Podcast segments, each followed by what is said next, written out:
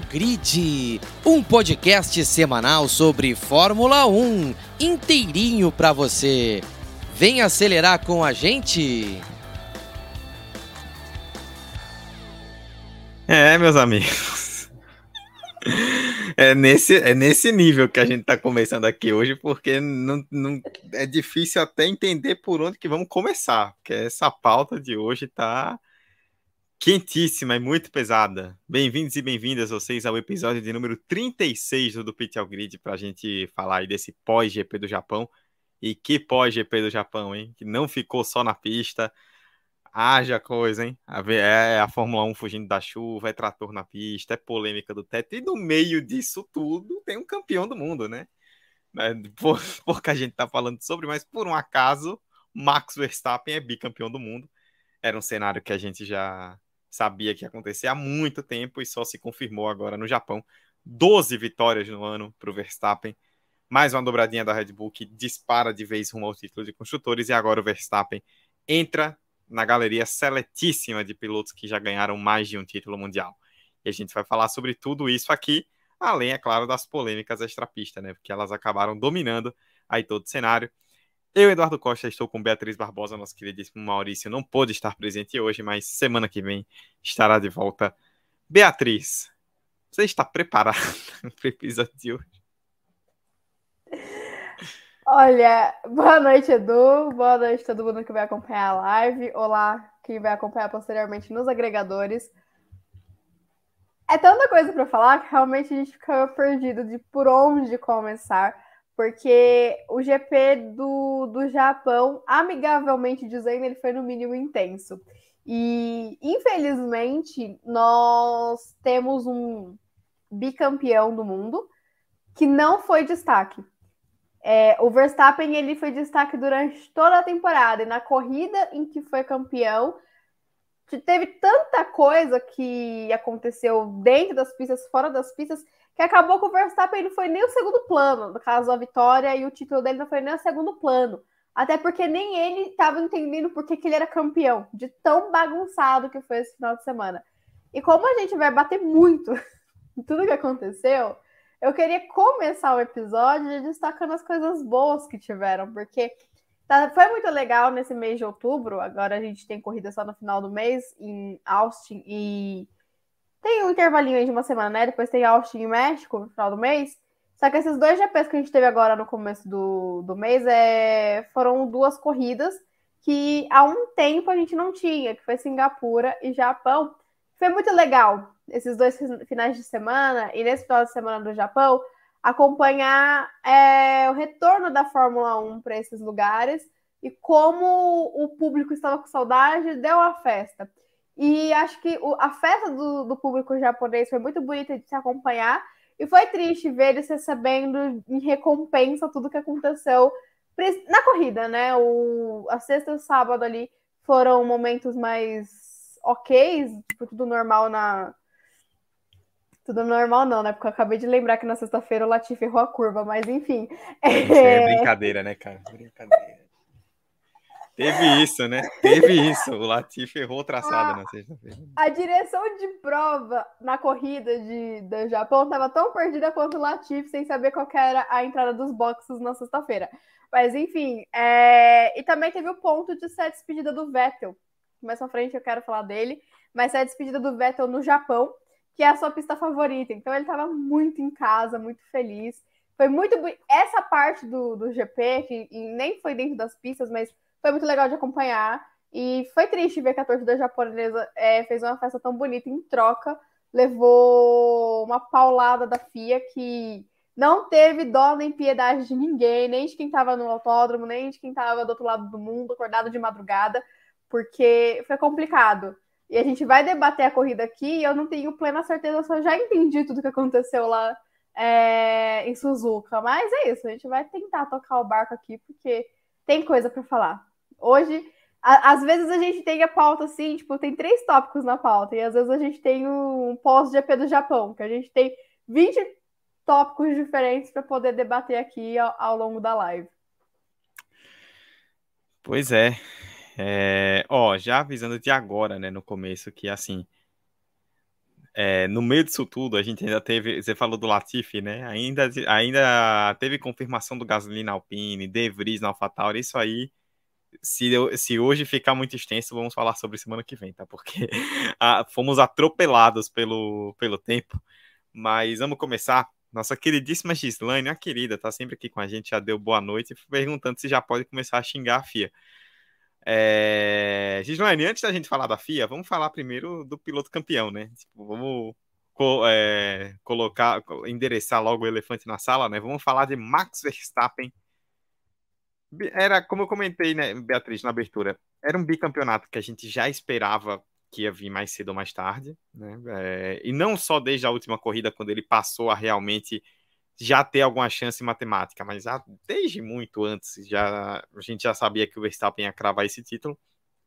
E é, acho que a forma como ele domina o ano de 2022 faz com que esse título seja não vou dizer tão impressionante quanto 2021, que 2021 foi uma grande disputa, né? Mas também muito impressionante, né? Porque se em 2021 ele teve um grande rival, uma equipe multicampeã e conseguiu superar do jeito que foi, esse ano ele não deu chance para ninguém, né? O Verstappen é, amassou toda a concorrência e de novo nesse GP do Japão, né? Deu mais uma aula de pilotagem na chuva e coroou. Aí no, o final foi meio confuso, foi, mas na pista ele coroou de forma mais que merecida esse título. Faz muito tempo que a gente já sabia que esse título era do Verstappen e ninguém iria conseguir tirá-lo. É foi uma temporada fenomenal. Na temporada passada, a gente viu claramente o, a famosa passada do bastão, que a gente costuma dizer com, de grandes hegemonias dentro do esporte. E esse ano teve a confirmação dessa hegemonia, porque o Verstappen ele mostrou que ele chegou e ele não quer parar no bicampeonato, ele quer ir até onde o carro permitir, até onde os adversários permitirem também, porque esse ano a gente fala muito da Ferrari, que a gente vai falar um pouco mais para frente, mas mesmo se a Ferrari não tivesse errado tanto, o campeonato estaria mais apertado, mas o, o Verstappen ainda era inalcançável. Ele estava voando. Foi a combinação de um carro muito bom, de um piloto experiente, maduro e muito talentoso, com uma equipe muito eficaz. Tudo deu certo. Todas as peças estavam no lugar certo, na hora certa.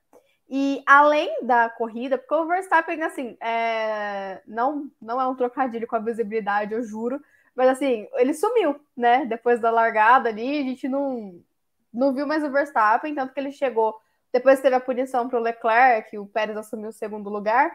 É... no total, ele ficou com mais de 27 segundos de vantagem, isso é quase o tempo de se fazer o primeiro setor da pista.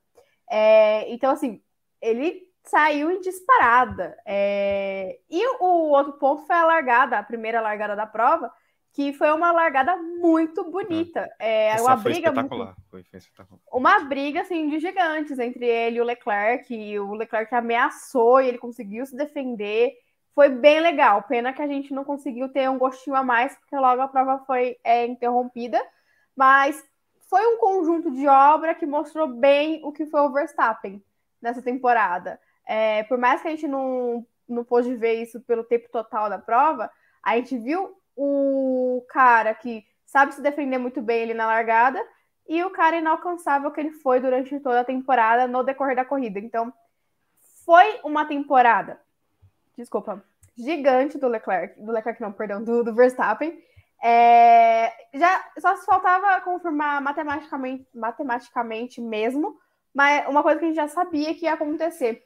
Mas, independente da atrapalhada da FIA, independente do regulamento que não estava muito claro, independente de qualquer coisa, mais uma vez a gente tem sim o Verstappen vencendo em condições um tanto controversas que acabam apagando o brilho do seu desempenho, mas em nenhuma das duas circunstâncias a culpa foi do Verstappen.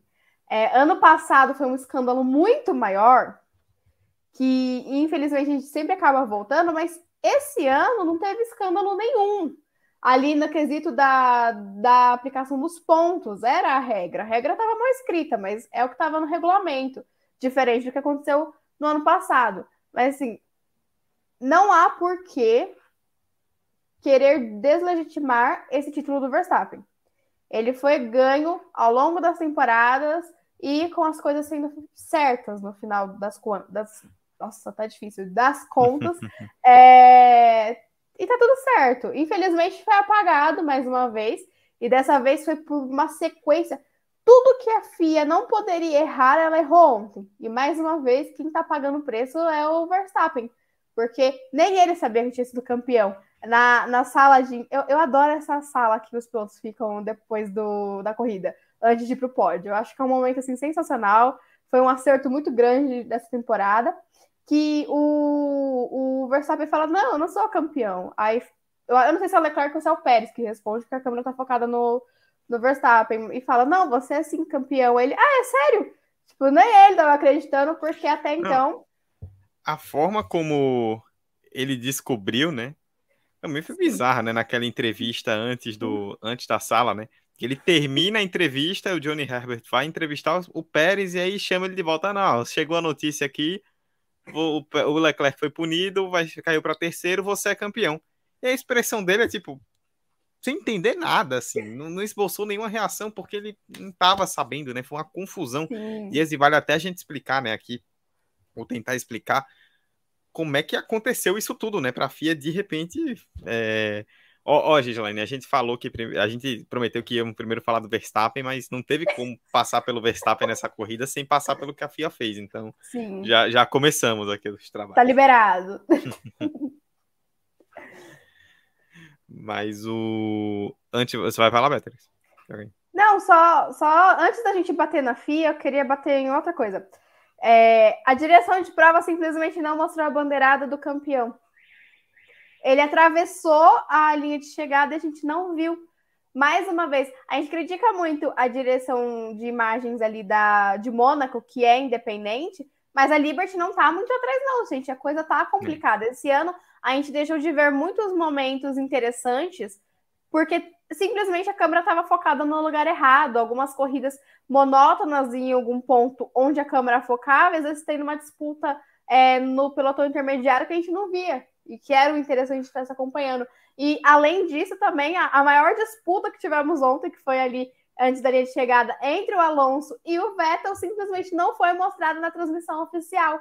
E aí o Alonso chegou a 11 décimos do, do Vettel e a gente não viu isso, porque a direção de imagem ainda estava focando na briga entre Pérez e Leclerc, que era a briga pelo segundo lugar. É...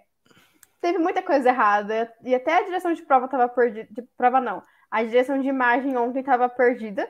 É... Eu acho que uma corrida como Suzuka, ok, que naquele momento todo mundo imaginava que valeria metade dos pontos, mas pô, a gente sabia que era a corrida que podia valer o título. Foi muita mancada não colocar pelo menos o quadradinho ali menor e dividir a tela para a gente ver o Verstappen recebendo a bandeirada do título. O Verstappen, infelizmente, teve mais uma uma corrida azarada aí para ser campeão, porque é uma pista incrível, é a casa da Honda, tinha tudo para ser uma grande festa e a equipe nem estava preparada para festejar, porque ninguém entendeu como, não, ninguém estava entendendo, né, como ia ser uhum. levada a, a pontuação naquele momento. É, não é de agora, né, que a, a, gente até conversava aqui em off, né, que não é de agora que nós temos criticado as transmissões da Fórmula 1, porque anda perdendo lances capitais em algumas corridas, né. E Vettel e Alonso, assim, tipo, Leclerc e Pérez acabou ganhando ali um contexto por conta da punição, Leclerc errou, tal, tudo mais. Mas Vettel e Alonso foi a grande disputa das últimas voltas, né? Eles chegaram colados e a gente só viu a disputa pela F1 TV ou pelas câmeras da arquibancada, né? E eu particularmente acho isso meio inadmissível, assim. No ano da graça de 2022, com toda a tecnologia e todas as câmeras que a Fórmula 1 tem à disposição, ela não mostrar uma coisa que sempre me incomodou, assim, tipo, eu acompanho muito a Indy desde sempre, né? Então, uma coisa que sempre me incomodou, porque é natural haver essa comparação Indy, NASCAR, outras categorias, usam e abusam do recurso de tela dividida. E eu nem digo daquele quadrado que aparece na classificação, é meio a meio mesmo a tela. Por que, que a Fórmula 1 não usa isso, cara? Bota um, uma metade com Verstappen lá chegando, com Pérez e Leclerc, e a outra metade com Vettel e Alonso. Tipo, você só vai acrescentar a transmissão, mas É, parece que ultimamente pedir alguma coisa da FIA é pedir demais, né? Em todos os sentidos. Que bem nesse caso tem dedo da Liberty também, né? É, é mais a questão da Liberty. Né? Então, é, nesse caso específico, não, não, a, a FIA não, não tem tanto dedo, né? É, bom, Beatriz, só para seguir falando um pouco mais sobre o Verstappen antes de puxar, você citou a questão da largada, né? Eu acho que a largada foi, para mim, foi o ponto alto técnico da corrida. Assim, foi. É, eu juro, eu tava assistindo e na hora eu falei, bateu. Porque o Leclerc, na, quando eles vão frear, o Leclerc está à frente do Verstappen. Tipo, ele larga melhor e ele coloca ali a asa à frente, a asa dianteira à frente parecia que ele ia passar. E, e uma pista difícil, os pilotos com pneu é, intermediário que acabou não se mostrando melhor para aquela situação. Então, uma situação difícil de se controlar. E o Verstappen atrasou a freada, foi por fora e tomou a posição de volta. Assim, acho que foi uma imposição muito forte em cima do rival e foi um movimento muito bonito. O Verstappen é um piloto, desde, principalmente desde que ele assumiu o posto na Red Bull 2016, é um piloto que tem exibições espetaculares na chuva nesse final de semana não foi diferente. E a ultrapassagem chega a ser uma ultrapassagem, né? Porque como ele perdeu a posição para o Leclerc em determinado momento, ele meio que reultrapassou, digamos assim, né? Essa ultrapassagem que ele faz no Leclerc na curva 1 é espetacular, cara. Por fora, na chuva, atrasando a freada. É, é algo que, sei lá, 80% dos pilotos, no mínimo, do grid tentariam e iam passar reto. E ele seguiu. É impressionante, assim. O que o Verstappen fez esse ano. Tem 12 vitórias, faltam quatro corridas e falta uma corrida para ele igualar o recorde de mais vitórias em uma temporada. Eu acho que ele vai bater esse recorde com uma certa tranquilidade. Eu não vejo Verstappen ganhando só uma corrida das próximas quatro. A Red Bull está no momento que ela não. A última corrida. Ela, ela ganha todas desde a França. A última corrida que a Red Bull não ganhou foi em Silverstone. Então a, a Red Bull está num momento muito dominante. O Verstappen está num momento muito dominante. E aí a gente começa a se perguntar, né? E é válido a gente se perguntar e podemos até passar sobre isso. Onde que para, né? Porque assim, você tem uma equipe que tá bem superior até 2026. A gente vai ter alguma alternância, mas não devemos ver uma mudança brusca nos pelotões, então vai ser uma equipe que no mínimo vai brigar por título esses anos todos. Um piloto que tem 25 anos, tá no auge da forma e a impressão que dá, a impressão minha é que ele ainda tem mais para crescer, tipo, você vê o Verstappen você não sente que, tipo, aqui é o teto, daqui ele não vai fazer mais. Você sabe que ele pode fazer mais. E assim, eu ainda não acho que seja uma hegemonia, porque são dois anos, né? Então muita coisa pode mudar e dois anos é um período curto. Mas a gente está no caminho para ver uma hegemonia assim, porque Verstappen e Red Bull formaram um conjunto que hoje é muito, muito forte em qualquer situação.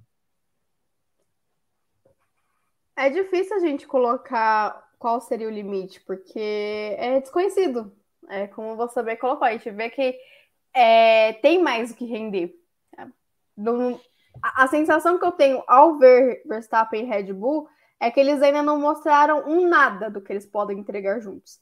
Claro que tudo pode mudar, que ano que vem a Mercedes, a Ferrari, a Alpine, sei lá, qualquer outra equipe, é, possa fazer um carro que traga uma competitividade maior, mas eu não vejo realmente hoje quem possa fazer isso, e mesmo que é, no próximo ano tenham é, equipes com carros melhores, a Red Bull está muito na frente, porque esse ano o carro dela já foi muito bom. Então ela tem muito menos o que acertar do que a Mercedes, por exemplo, que para mim ainda é a equipe que pode chegar e bater de frente com a Red Bull. É, tanto na questão dos pilotos, tanto quanto questão de equipe mesmo. Para mim, o nome que vai chegar para tentar destruir essa hegemonia vai ser a Mercedes. Desculpa quem torce para a Ferrari, acredita que a Ferrari vai conseguir fazer isso. Eu, eu não deposito as minhas esperanças é, na Ferrari. E o Verstappen, a cada ano que passa, a gente vê. E isso não é do ano passado para cá, isso é há muito tempo. A cada ano que passa, a gente consegue ver uma evolução no Verstappen. Então, não, não, a única coisa que eu sei é que se existe alguém que pode. que tem capacidade para brigar, para chegar nos níveis, está muito longe disso ainda, que fique claro. Mas que tem a capacidade de brigar por, por recordes e títulos, tal qual o Hamilton fez com os recordes do Schumacher, esse cara hoje é o, é o Verstappen. É, ele tem capacidade, ele tem uma equipe que pode levar ele a esse patamar. Vai chegar? Não sei, eu não vou arriscar aqui dizer que vai. É, são números muito absurdos, são números muito difíceis, mas o Verstappen tá no caminho certo. E ele tem talento para tal feito. Mas é aquela coisa, ter o talento, ter o potencial não quer dizer que realmente vai conseguir, até porque é uma disputa e pode ter gente que impeça né, o caminho dele aí, não, ele não consiga se estabelecer por tantos anos, tal qual foi Schumacher, tal qual foi Hamilton. Mas ele tem capacidade para isso, então é difícil você apontar qual que é o limite para um cara assim. Eu, eu chuto aí de verdade que o Verstappen ainda ganha no mínimo mais três títulos. Mas eu acredito que possa até mais. Não sei se o sete, mas eu acho que ele tem potencial para passar grandes nomes por aí. Igualou o Alonso já nessa temporada, questão de, de títulos. Então tem, tem muito mais para render. Para mim, esse é o fato. É, e, eu acho muito legal. Porque às vezes eu esqueço que o Verstappen tem 25 anos. Para mim, o Verstappen ele tá lá na frente, ele tá ali. É que ele chegou na Red Bull com. Ele chegou na Toro Rosso com 17, né? Então... Sim. Então, assim, pra mim ele tá. Ele é um cara que ele tá muito mais perto, tipo, de Norris, Leclerc, mas na minha cabeça ele tá ali Ricardo, Vettel, sabe? De uma outra geração totalmente diferente. Então tem muito que render. E eu realmente acho espetacular. É um talento muito fora da curva. E não é sempre que a gente tem um talento assim. Eu já falei isso aqui em outros programas.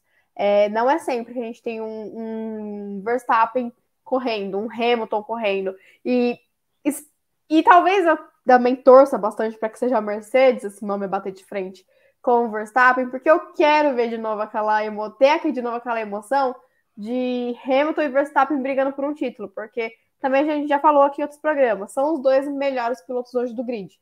É, se tem alguém que pode bater de frente com o Verstappen e acabar com essa hegemonia, é o Hamilton.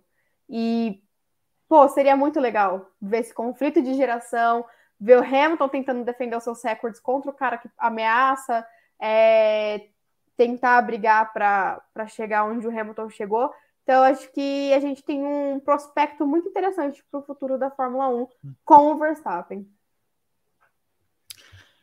Pois é, acho que é isso, né? No fim das contas, você citou o Alonso, né? É... Muita gente comentou, né? Tipo, vem comentando, né? Desde que desde que o Verstappen passou a vislumbrar esse bicampeonato, começaram muitas comparações com o Alonso, né? Porque o Alonso, ele foi um cara que teve uma trajetória ali de começo um pouco semelhante, né? Porque ele surgiu cedo e teve uma, uma trajetória meteórica, ganhou dois títulos de forma dominante, Assim, foi algo até parecido. 2005 ele não foi dominante como 2022 o Verstappen, né? Mas assim, ele ganhou um título com um pouco mais de folga em um segundo numa grande briga com um heptacampeão, que é que é o a questão do que foi o Schumacher, né, na época. E só que dali para frente ele despencou, né? Da regra, dali para frente ele despencou o Alonso, né? E a gente ficou muito, muito se compara, né? Ah, será que pode acontecer o mesmo? Pode, porque assim, automobilismo, você não sabe o que acontecer, o, o que vai acontecer no futuro, mas eu acho um pouco diferente, porque o Verstappen tem um contrato muito longo com a Red Bull e é uma equipe muito estável, né? O Alonso é a partir do segundo título que ele começa a degringolar por conta de decisões erradas, né? Vai para a McLaren, tem a briga com o Hamilton, aí volta para a Renault que não era forte, aí vai para a Ferrari, e aí vários problemas na Ferrari, vai para a McLaren de novo, um casamento que não deu certo. É, o Alonso ele tem muitas escolhas erradas na carreira, né? recusou Red Bull, tudo mais. E o Verstappen parece ser um cara nesse sentido bem assessorado, né? Parece ser um cara que tem total consciência do talento dele e do que ele precisa fazer para ganhar mais e mais e mais. Então, nesse sentido, eu acho que é bem possível que nós vejamos o Verstappen aí ganhando mais títulos. Quantos? Aí depende muito de contexto, sabe? O carro no ano, quem vai ser o rival, aquela corrida que tá dando certo e você quebra e e perde pontos cruciais. Vai, é um contexto, mas assim, o Verstappen, ele hoje ele tem dois títulos e tecnicamente ele tem nível para ter quatro, cinco, seis, sete. Ele tá nesse nível. Não é nenhum exagero dizer isso. O que você falou ontem, só para a gente finalizar essa questão, né? Ele e o Leclerc pararem juntos, colados um no outro, Você ter mais ou menos ali 30 voltas depois da, da parada até o final, depois que a corrida voltou, do pit stop, né, até o final. E ele chegar quase 30 segundos na frente do Leclerc é de uma coisa assim impressionante, um domínio absurdo do Verstappen ontem na corrida, no ano, e acho que está mais do que bem entregue, né? Isso é, é, algo que a gente. Esse é daqueles anos que você não tem como encontrar uma contestação técnica para título. Não, não tem jeito. É, foi muito dominante e tem tudo para quebrar uma marca histórica, né? Eu, particularmente, Fico feliz e triste, né? Feliz porque acho que é uma marca muito legal, né? É chamativa para a história. Triste porque se o cara, ele, digamos que ele quebre, seriam 14. Se o cara ganhar 14 corridas no ano, isso mostra que teve uma competitividade pequena, né? Assim, no, no sentido de não ter alternância, né? A gente gosta de ver alternância. Mas é, tecnicamente não tenho que discutir, contestar, tá muito bem entregue.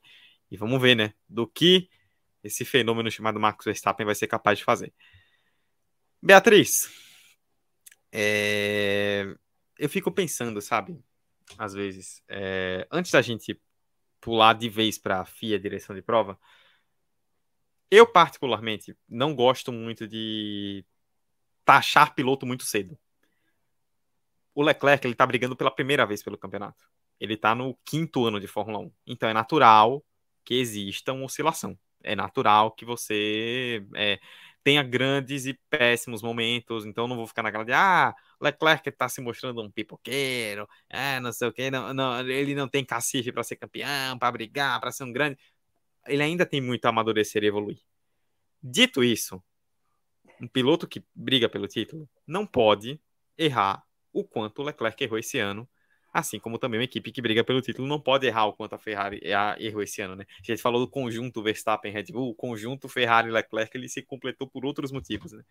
E esse final de semana, de novo, né? Assim, a polêmica ali daquele final, campeão, não campeão, ela se instaura a partir do momento que o Leclerc comete um erro na última curva, bloqueia o Pérez, entrega a posição de bandeja com a punição para o Pérez, e ver a chance de, do campeonato ir embora. Eu até cheguei a comentar no grupo, acho que eu cheguei a comentar isso no grupo quando estávamos assistindo a corrida, né? Que o campeonato ele ser decidido, não foi decidido, né? Que assim, já tinha acabado, mas ser oficialmente decidido por parte de um erro da Ferrari, nesse caso de um piloto, é muito simbólico, né? Acho que é um resumo perfeito do que foi o ano, né? A Red Bull sumindo na frente e a Ferrari, no caso o piloto da Ferrari no Japão, se bananando na hora mais importante. Então, o que aconteceu ali, né? O Pérez já estava muito próximo do Leclerc, ameaçando o Leclerc já havia algumas voltas. E o carro da Ferrari, isso a gente viu durante toda a temporada, é um carro que consome muito mais o pneu do que os carros da Red Bull. E isso atrapalhou muito o Leclerc na corrida de ontem. É, houve um momento que ele pediu para fazer a parada, perguntou se não era uma possibilidade de trocar os pneus porque estavam desgastando muito e o engenheiro foi claro, não dá para parar agora e seria jogar a corrida no lixo porque você voltaria atrás do Alonso naquele momento em sétimo lugar.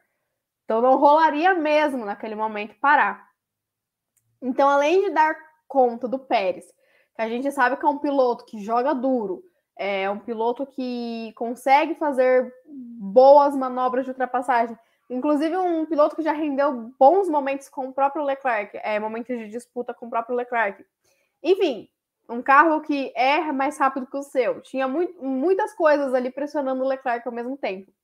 Para o Verstappen ele ser campeão sem depender de ninguém ontem, né? Ele foi, mas enfim, sem ter que depender de ninguém, ele precisaria ganhar com a volta mais rápida. Mas por conta das condições de pneu, ele não conseguiu fazer a volta mais rápida e por isso que houve um momentinho de dúvida, né? Será que vai rolar o, a, a vitória, é, o bicampeonato, ou vai ficar para Austin, né? Que aí ele poderia chegar em nono, que ele se, confirmaria de vez o seu, o seu título. Só que aí, o, ali na disputa com o Pérez, o Leclerc acabou cortando a chicane e saiu o, do traçado.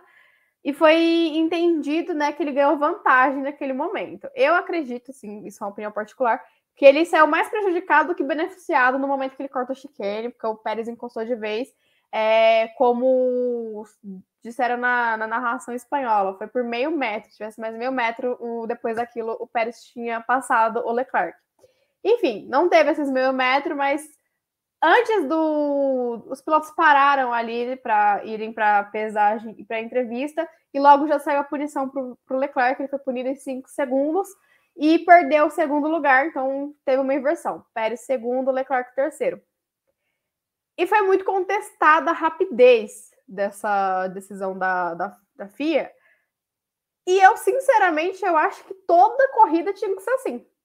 Porque a gente não fica naquele embrólio que foi na corrida de Singapura, que o Pérez venceu e a gente não sabia se ele era o vencedor oficial. Isso é Porque... mais uma questão que a FIA foi muito criticada, né? Exatamente. Então, assim, é, eu concordo que é chato não ter um padrão. Ah, o Leclerc foi muito rápido e para o Pérez demorou mais de hora depois da corrida para a gente saber se ele ia ser punido ou não. Foram três é, investigações sobre o Pérez, enfim, que aconteceu em Singapura. Só que para mim o certo é o que aconteceu ontem, não o que aconteceu em Singapura. Então, se a gente quer cobrar da FIA que ela faça as coisas certas, então quando ela faz a coisa certa, que a gente aceite. Independente de se isso foi uma coisa em cima do Verstappen, do Leclerc, do Hamilton, independente do piloto. É, o, o, Binotto agora lembrou que é chefe de equipe, olha aí, ferraristas, e falou que vai protestar sobre a decisão da FIA, né, dessa punição. Só que eu não vejo sentido nisso, porque muitas pessoas estavam alegando o quê? Que quando um piloto ele é punido, ele tem o direito de ir à sala dos comissários e argumentar. Mas o que, que o Leclerc argumentaria? Ele, ele errou a ele, sabe, todo piloto que tem esse tipo de situação na corrida e não devolve, tudo bem, ele já era o segundo lugar, mas não devolve a posição, ele não é punido automaticamente. Então, assim, não, não vi nada de errado. Pelo contrário, eu gostei muito de não ter aquele papelão do Leclerc subir no pódio, pegar o troféu de segundo lugar e depois ter que fazer a troca com o Pérez. Eu achei que foi muito acertado decidirem rapidamente. Para mim, como eu disse, errado para mim é demorar uma, duas horas pós-corrida para confirmar se o piloto que foi pro pódio foi vencedor ou não. Tal qual, eu acho que para mim não tem exemplo maior do que o GP do Brasil de 2019. Que o, uhum. o Hamilton joga o, o álbum para fora. Era óbvio que aquilo era um movimento de punição e fica horas e horas e horas para se confirmar se o Hamilton perderia ou não, se o Sainz ia pro pódio ou não. Para mim, é, isso é uma situação anticlímax. O que aconteceu o... ontem, para mim, é certo.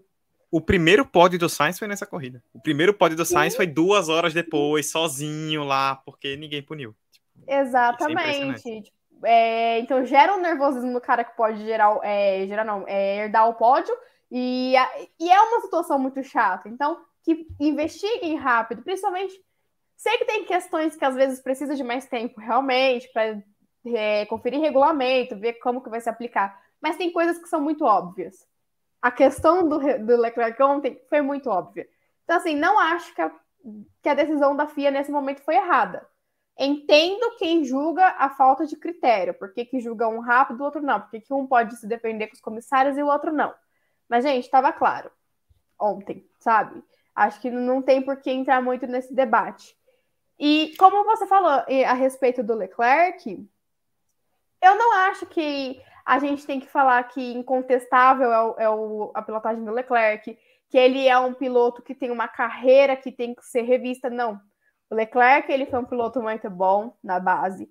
O Leclerc ele fez por merecer para estar na Ferrari hoje. Não é só porque a Ferrari, enfim, é, ele é o protegido da Ferrari, não. Ele fez boas aparições quando correu pela Alfa Romeo na sua estreia na Fórmula 1 e ele é o nome que a Ferrari está apostando hoje para voltar aos seus tempos de glória. E do mesmo jeito que a gente elogia o, o Verstappen, ah, duas, três temporadas atrás não era assim que a conversa andava com o Verstappen. É. Era, era uma conversa bem diferente, de um piloto imaturo, irresponsável, que não sabia, não sabe dar espaço na pista, que só vem se jogando o piloto para fora, enfim. E ele amadureceu e chegou ao bicampeonato. Por que isso não pode acontecer com o Leclerc? como você bem ressaltou, foi a primeira vez na carreira dele, na Fórmula 1, que ele brigou pelo título, que ele pôde sonhar em ser campeão. E, é, e ele foi brigar justamente com o cara que está vivendo o seu melhor momento. Então, e ele brigou contra ele mesmo, contra o Verstappen, contra a Red Bull, contra a Ferrari, contra os mecânicos, contra todo mundo. Não foi uma primeira briga por título muito saudável. E que ele amadureça, porque foram muitas adversidades para ele dar conta e que ele consiga amadurecer como piloto, o que é natural na caminhada, porque se o piloto ele não amadurece, tem alguma coisa errada, e que possa brigar, que a Ferrari também amadureça, que a Ferrari é, perca essa essência perdedora que se instaurou na, na equipe e que se acostuma a tirar títulos de pilotos e que ela volte a dar títulos aos seus pilotos.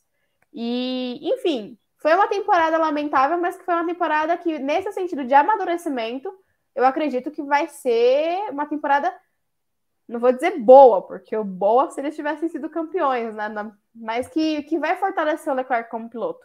E eu acho que, para um cara que está no primeiro ano brigando por um título, é muito cedo a gente colocar toda a carreira em xeque.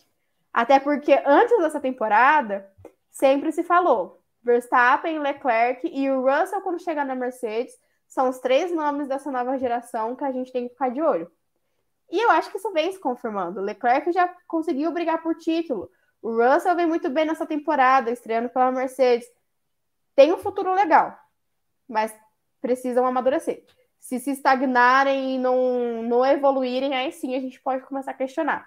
Mas para o primeiro ano, apesar dos erros, eu ainda acho que o Leclerc que estão perdendo um pouco a mão na hora de criticar o Leclerc. Não estão colocando todas as cartas na mesa. E principalmente no começo da temporada, quando a Ferrari era bem mais confiável, o Leclerc estava indo muito bem. O conjunto da obra não funcionou. E faz muito tempo que a gente fala isso aqui no do Pit Grid. Muito tempo. Que é o conjunto. Não dá para falar que é só a Ferrari, também não dá para falar que é só os pilotos. Foi tudo que deu errado essa temporada. Então, que ano que vem venham melhores. E mais com a experiência consigam brigar efetivamente por algo. Talento material humano para isso, em questão de pilotagem, a Ferrari tem. Então, que consiga levar isso efetivamente para as pistas. Porque se conseguir, a gente vai ter campeonatos muito bons daqui para frente. O problema é que eu não boto muita fé. Eu não sou uma pessoa tão esperançosa. Acho que as pessoas que acompanham do Pitch Grid já perceberam que eu não sou muito esperançosa. Mas, enfim. Ah, não, jamais percebi.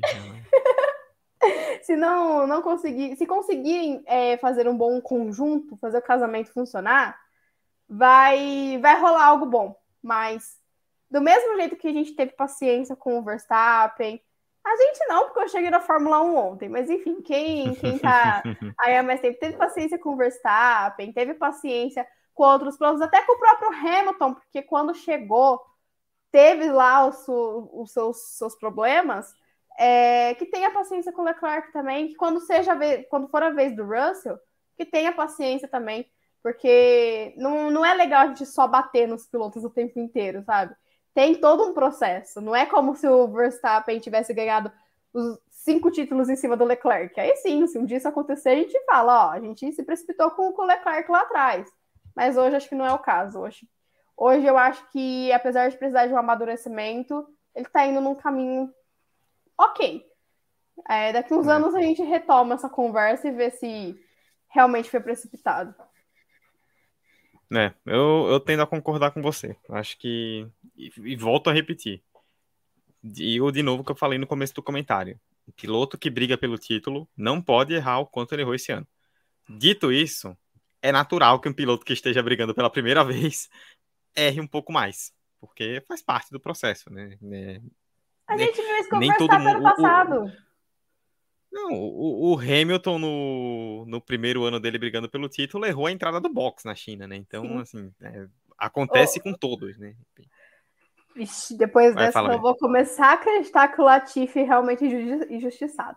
Brincadeiras à parte. Aí, aí, aí, você chegou num ponto um pouco, um pouco duro aí no negócio. Aí a gente não precisa estender nesse nível. Brincadeira, brincadeira. O, o, o, Milton Carlos mandou aqui no, no, comentário falando que na chuva o Verstappen é o melhor piloto da história. Eu tendo a discordar. Você vai, você vai me xingar de novo, mas enfim, o melhor piloto da história na chuva é o Senna canadense, gente. Lance Stroll é o nome. Não, se o campeonato da Fórmula 1 fosse todo na chuva, o, o Stroll ia brigar pelo título, que é impressionante, exatamente, né? Exatamente. Tudo bem que, que ontem, na primeira largada, ele ganhou sete posições porque ele errou, mas ganhou. Mas brincadeiras é. à parte, brincadeiras à parte agora, realmente, o Verstappen é muito bom é, na chuva, no seco, no calor, no frio. Enfim, ele é muito bom. Acho que não tem mais o que questionar. é, nesse sentido. E tomara que os nomes que a gente aposta há muitos anos e os que estão chegando também consigam evoluir esse ponto das pessoas falarem que é o melhor piloto em tal circunstância, porque isso só quem ganha com isso é o esporte. É a gente que acompanha. Porque por mais que a gente goste de ver o Verstappen é, sendo um ótimo piloto, seria muito mais legal de acompanhar se tivessem outros ótimos pilotos com ótimos carros para conseguir acompanhar o ritmo dele. Porque não é legal, não é legal, independente do que tenha acontecido antes, independente das circunstâncias, não é legal você ver um cara ganhar uma corrida com 27 segundos de vantagem. Não, não, não tem disputa e isso acaba deixando o campeonato monótono, que foi uma reclamação muito grande durante toda essa temporada. Uhum, sim, é verdade. É, sobre o que você pontou só antes de fechar Leclerc, você falou sobre essa questão dessa consistência, né, digamos assim. E isso é algo que eu bato na tecla e eu concordo plenamente com você. Eu acho que não tem problema a, a FIA, a direção de prova, mudarem critérios de uma corrida para outra, desde que eles mudem para melhor. Porque, assim, não dá para a gente ficar insistindo no erro, sabe? Tipo, ah, o Pérez foi punido em Singapura, demorou três horas. Então, na semana que vem, se acontecer de novo, a gente tem que esperar três horas porque aconteceu lá atrás. Não, se foi errado esperar três horas, na próxima corrida já tem que ser imediato. E que siga assim. O que não pode é retroceder. O que não pode é chegar em Austin, acontecer a mesma coisa e aí esperar duas, três horas. Isso não pode. Mas desde que tente se melhorar sempre, é, tem, é, não pode, você não pode ficar insistindo no erro, porque é, não adianta, não adianta a gente querer é, consistência se a consistência for no erro, porque senão você vai errar o tempo inteiro, né? Já, já diria o filósofo, errar é humano, insistir no erro é burrice, né? Então, assim, não, não dá pra gente. Tipo, se, se acontecer a mesma situação três vezes no final do ano, eu vou querer que três vezes eles esperem até o final. E existe uma coisa é, que isso é comprovado, tá? Não é tipo tirado da cabeça, isso é comprovado. Os fãs, é, pessoa, é, já tem pesquisa sobre isso, tal, tudo mais não na Fórmula 1 em si, mas no geral, no esporte no geral. O fã no esporte, ele não gosta, por mais que exista um argumento de que ah, tem que fazer porque a justiça foi feita, tal, por aí motivo, qualquer situação que aconteça, o fã no geral, ele não gosta quando o que ele viu na competição é alterado tempos depois. Porque você passa uma impressão para o fã muito ruim. Tipo, ah, quer dizer que eu sentei, passei duas horas na frente da TV, vibrei com a corrida, vibrei com o resultado, e aí três horas depois eu pego o celular, olho e vejo, ah, não valeu. Tudo que você viu não valeu. Tipo, óbvio. Tem horas que é necessário, tipo, como aconteceu ano passado na Hungria, que o, o Vettel chegou no pódio, e aí depois, na inspeção, viram que tava faltando gasolina tal, mas ali é uma coisa que você só vê na inspeção pós-corrida, né? Não tem o que fazer. Mas em decisões que você pode tomar de forma rápida, o ideal é que se faça isso. Porque quando a categoria começa a entrar nessa de ah, faltando três, três horas depois da corrida, a gente puniu. Para o público, isso é muito ruim. Para o público geral. Tipo, para a gente que é mais vidrado, que entende um pouco mais dessa questão de punição, a gente leva um pouco mais de tranquilidade. Mas o fã médio, ele não se sente atraído por um esporte, isso no geral, não só no automobilismo, onde você vê um resultado no campo, você vê aquilo acontecendo, e aí horas depois você descobre que aquilo não valeu. E isso é muito ruim para o público, muito ruim. Então, eu acho que a FIA acertou nessa rapidez, né? Digamos assim, o Binotto reclamou, mas assim, é aquela, né? Tá todo mundo querendo defender o seu ali, então é, era óbvio que o Binotto ia reclamar sobre isso também. Beatriz, eu tava comentando em off com você aqui antes da live que eu acho que é melhor a Fórmula 1. De verdade, eu realmente acho que é melhor a Fórmula 1 fazer como fazem a Indy e a NASCAR. A Indy e a NASCAR correm em ovais, a Indy hoje pouco, a NASCAR quase o ano inteiro. E, e elas e tá na, na regra. Choveu, não tem corrida. E aí chove, para a corrida, espera, tal, sei lá, qualquer coisa, mas no, adia para segunda-feira, mas não tem corrida. Eu acho que tá na hora da Fórmula 1 começar a fazer isso. Tipo, ó, é, choveu forte, precisa usar o pneu azul, o pneu de chuva, não vai ter corrida. Óbvio, eu não acho isso de verdade, né? Tipo, não quero que isso aconteça, mas vai chegar num ponto que não tem como, porque assim, é melhor você já falar logo que não vai ter corrida do que você fazer os fãs ficarem esperando, esperando, esperando, esperando, esperando. Você citou o público no Japão, eu fiquei pensando nisso, porque o Japão esse ano, né, como não teve China, o Japão foi a, a única corrida ali do, do da Ásia, né? Então você é, aconteceu no Japão algo que acontece muito. Eu tive a oportunidade de ver isso quando fui lá em 2018, aqui no Brasil, que é a única corrida da América do Sul. Então vem gente da Argentina, da Colômbia, do Paraguai, do Uruguai, do Equador, gente da América do Sul inteira que gosta de Fórmula 1, vem para o Brasil, que é o único lugar. Então, gente da Ásia, da Coreia do Sul, da China, da Malásia, é, de, toda, de todo aquele bolo de países que gosta de Fórmula 1, vai para o Japão. Aí o cara vai para o Japão, toma uma chuva na cabeça miserável e fica horas e horas e horas esperando o momento que a FIA simplesmente vai acordar e vai falar: e aí, galera, vamos correr? Porque, de novo, a Fórmula 1 viu a chuva e se escondeu. Olha, isso foi até uma questão que foi levantada por, por algumas pessoas que eu sigo no Twitter, que eu confio bastante assim, no, no discernimento delas, que a gente já sabia que ia acontecer isso. Já. Tanto, tanto, que eu até brinquei com, com, com você no nosso grupo, que eu falei, eu acho que eu nem vou levantar para assistir, porque eu sei que não vai ter corrida.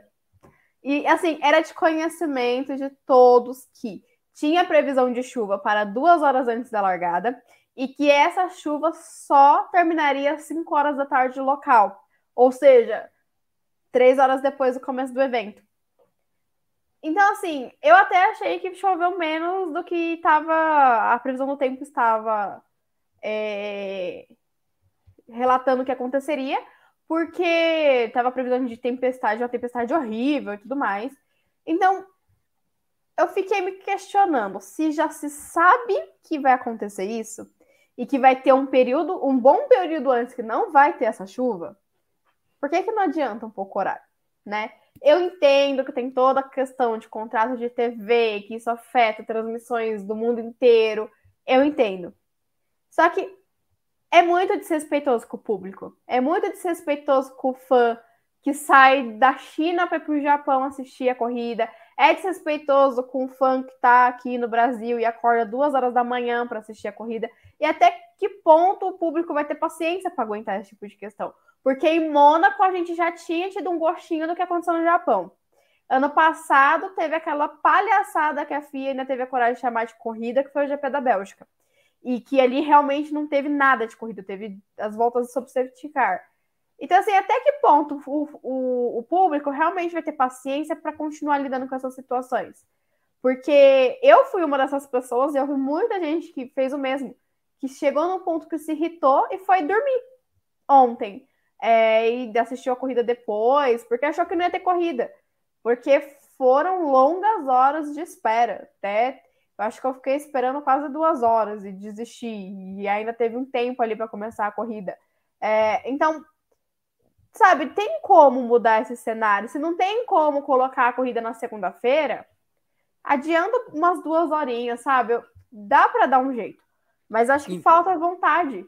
Então, nesse caso né, do GP do Japão, até para trazer informação, é, a Gislaine comentou aqui, né? Sobre a chuva a semana toda estavam falando sobre essa possibilidade. Poderiam muito bem ter antecipado a largada.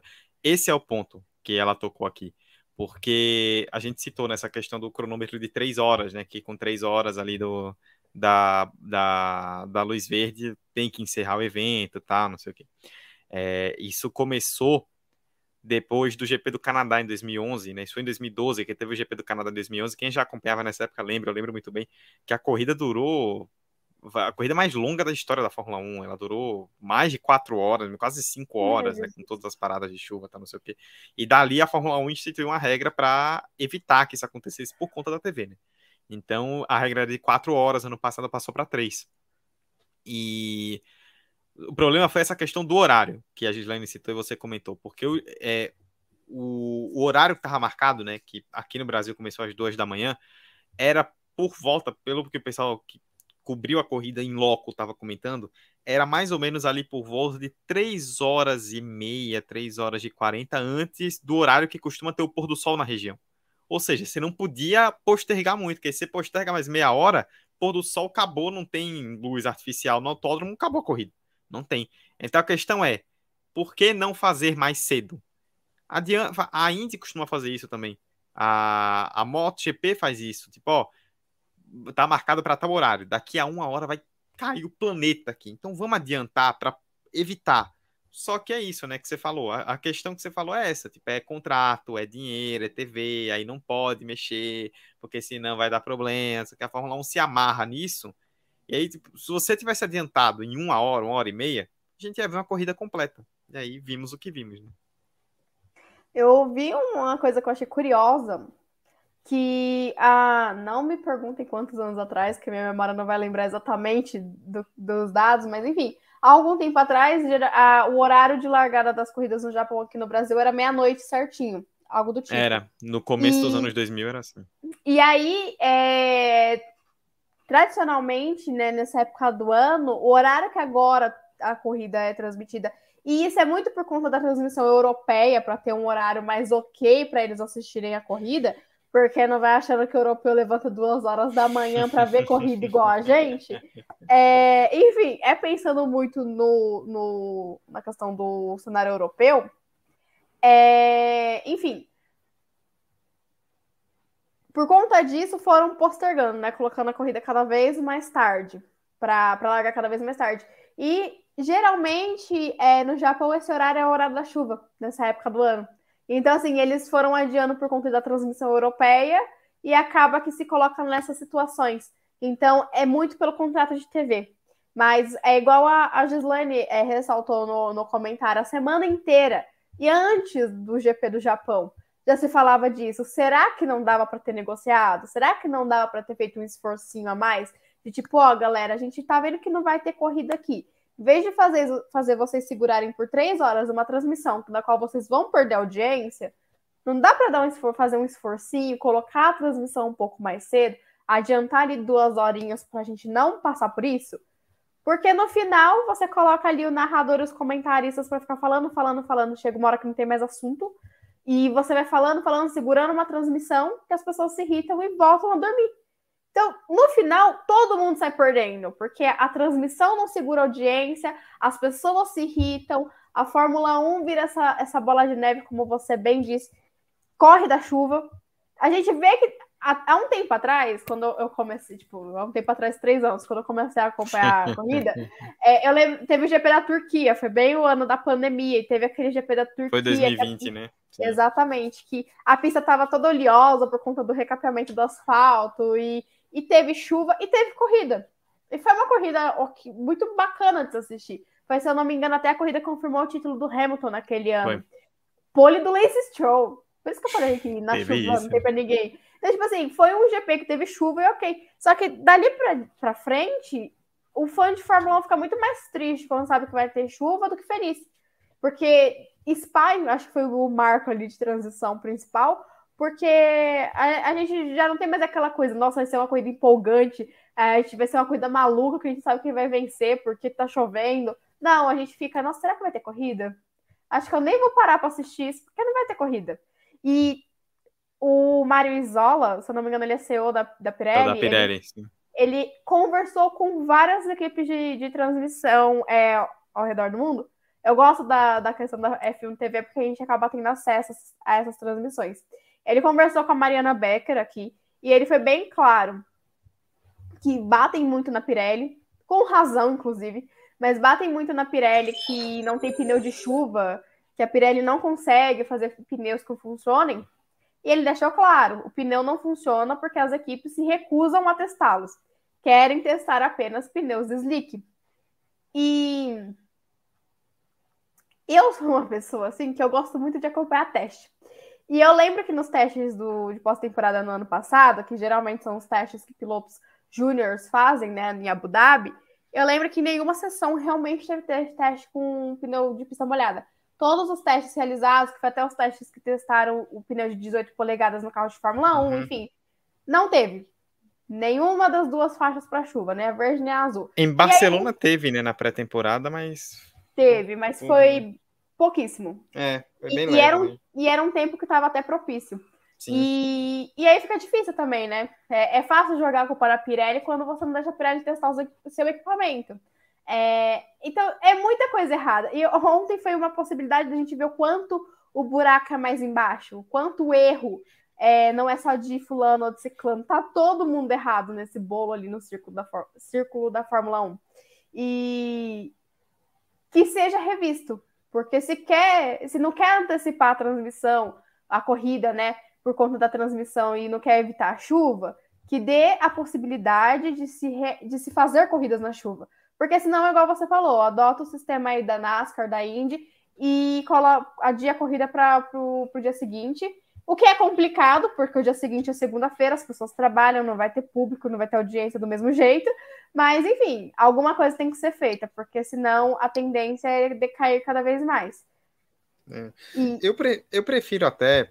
Eu falei essa questão de não dizer, brinquei, né? Falando, é melhor dizer que não vai ter corrida, tá? Não sei o quê. Se tá chovendo muito, eu honestamente prefiro que a FIA seja transparente. Fale, ó, galera, tá chovendo demais, o pneu não aguenta. A gente tentou aqui, vamos para a pista, tentamos, não deu certo, não vai dar bom, vamos para casa, não valeu ponto, o público vai ser reembolsado e é isso aí. Tipo, desculpem pelo transtorno, mas realmente não deu.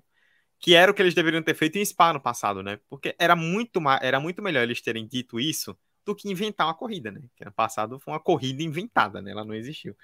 E sobre o que você falou dessa declaração do Mário Isola, né? Que repercutiu muito ontem, acho que tem dois pontos aqui para mim. Ponto número um, mais uma vez, a gente fala da, da questão das novas equipes, né, de entrada de Andretti, a gente fala de mais vagas no grid, a gente fala da questão do teto orçamentário que vamos bater daqui a pouco, a gente fala de muitas questões e sempre esbarra em como as equipes elas estão olhando só para elas mesmas e não ajudam o espetáculo a crescer. Porque isso aí é uma coisa, gente, que todo mundo deveria sentar e falar, ó, oh, galera, não vai custar nada. É, se der algum dano, vai ser um dano pequeno e a FIA pode, a gente pode fazer um acordo com a FIA, com a Liberty para cobrir. Vamos testar porque se chover a gente vai ter condição de entregar uma corrida legal para o público. Não, as equipes simplesmente acharam que não valia a pena. E aí, pronto. Porque as equipes não quiseram, não tivemos corrida. Então, mais uma vez, as equipes atrapalhando o espetáculo, o esporte em prol delas mesmas.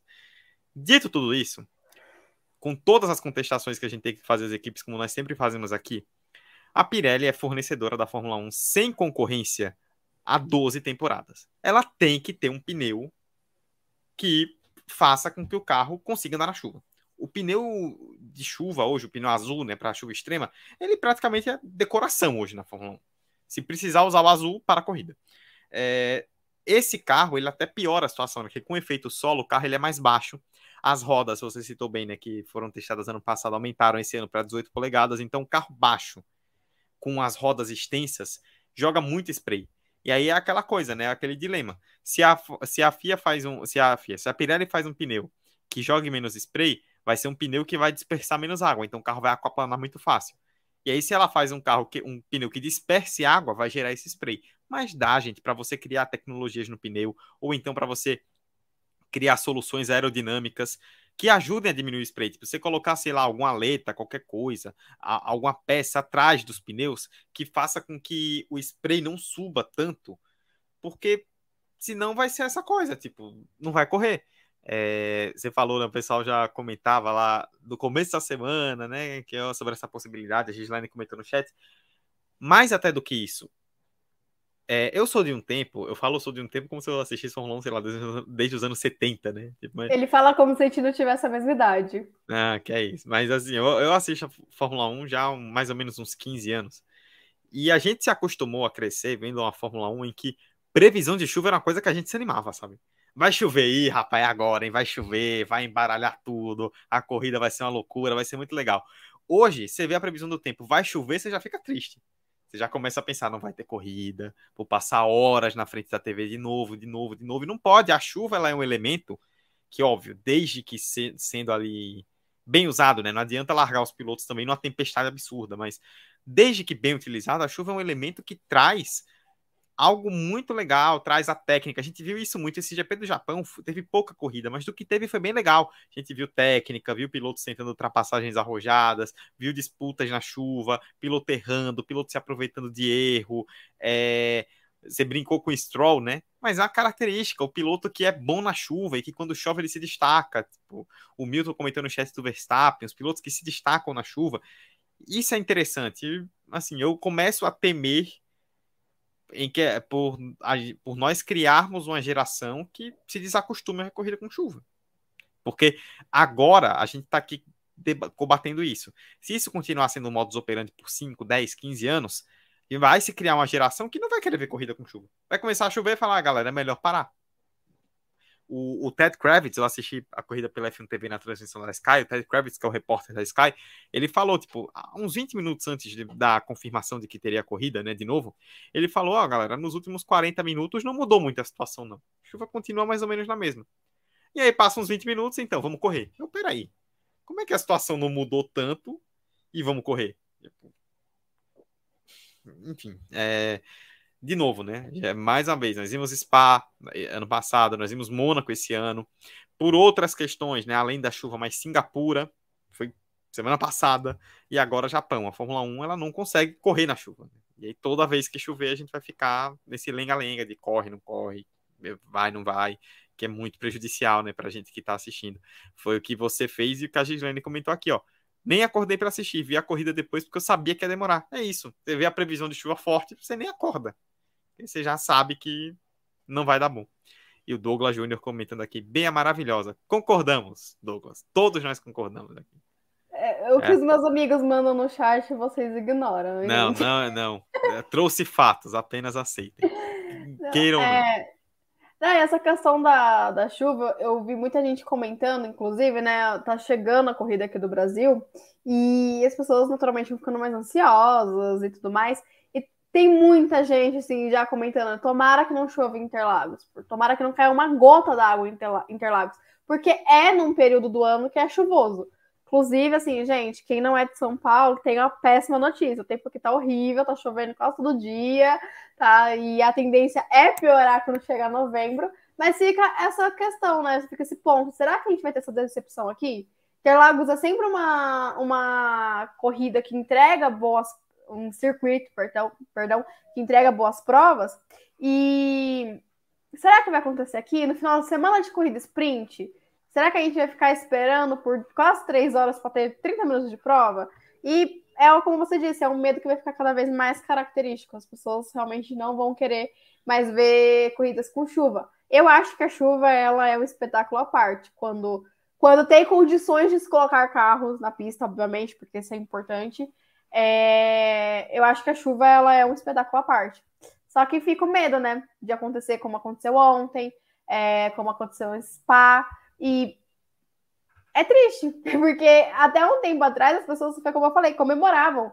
Ó, oh, tem previsão de chuva para tal circuito e as pessoas comemoravam, não perca esse GP por nada. E agora as pessoas não querem mais assistir. É, a, a Gislaine falou que não acordou, e quando o meu celular despertou, fiquei na dúvida também. Será que eu levanto? Não deveria, deveria ter feito igual a Gislaine e assistido tudo depois. Mas é, ainda mais Suzuka, eu tava muito ansiosa por essa corrida porque é mais um dos GPs que eu nunca tinha visto uma corrida ao vivo, né? Só vi corridas do passado. E, e é um GP que tradicionalmente é decide campeonatos, vi as pessoas falando muito bem e não deu para aproveitar porque foram foi o quê? 40 minutos de corrida no total? Acho que nem isso. Então, é, é lamentável. A, a, Fórmula 1 ela precisa mudar o, o cenário atual, porque se continuar assim, é o famoso só ladeira abaixo, porque é... O, que, o que a gente fica com impressão, isso indo para além da questão da chuva, é que a Fórmula 1 ela vê um problema e em vez de resolver, ela vai se enforcando cada vez mais nesse problema. Eu acho que já fica até um, um gancho para o nosso próximo tema, porque a gente vê a questão da chuva que não resolve nunca. Em Monza, a gente já tinha falado da questão do trator na pista e aconteceu o que aconteceu ontem. É. Isso, eu, eu acho que Acontecer em Suzuka é ainda pior. Mas enfim. É. E aí você deu o gancho perfeito para a gente falar sobre sobre essa palhaçada, né? Assim, de novo, né? Eu, é, eu acho que todo mundo viu, né? Porque foi bastante compartilhado. Eu acho que o que mais resumiu o que até fiquei pensando depois da corrida, né? No que aconteceu, porque depois da corrida você tem mais tempo para refletir e tal, não sei o que, blá, blá, blá. Foi o comentário do pai do Júlio Bianchi, né? falando, isso é um desrespeito com o que aconteceu, cara. Tem oito anos, assim, a gente tinha.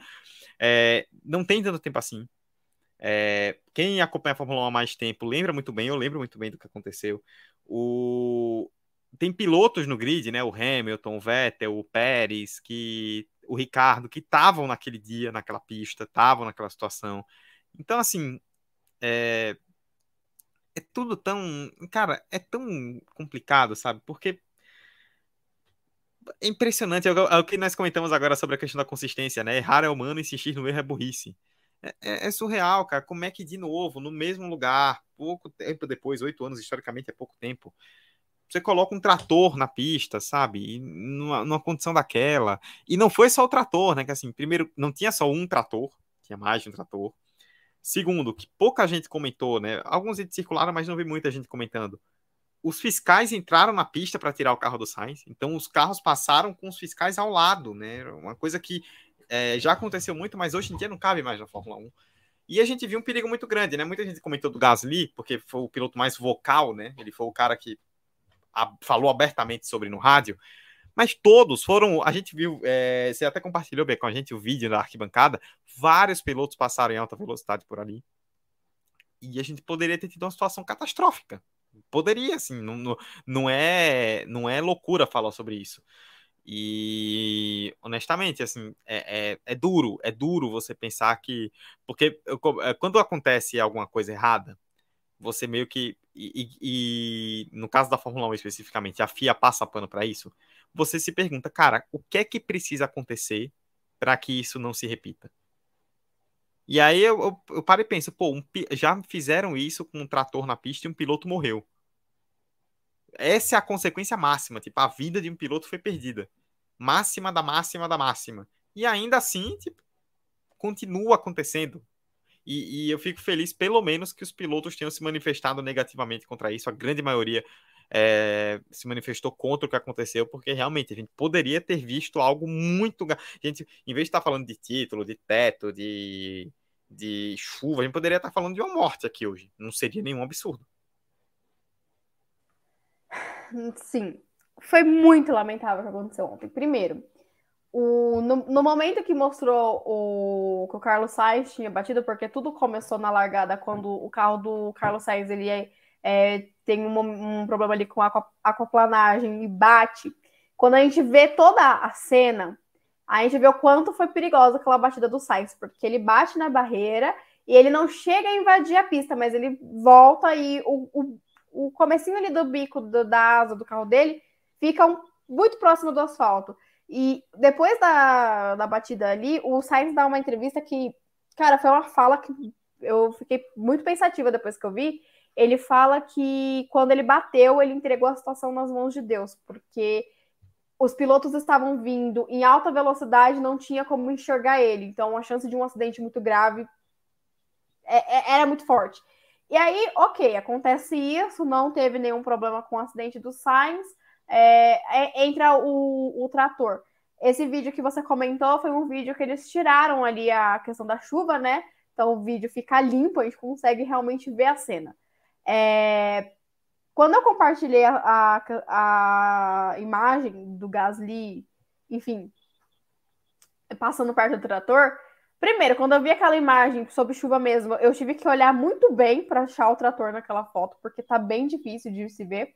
E eu recebi um comentário lá na, no paddock que falou a, a seguinte frase, né?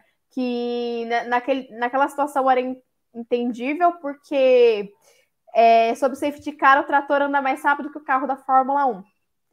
E assim, até ignorei porque eu achei um comentário bem assim, nada a ver. E aí eu acho que entra bem o que o Russell falou.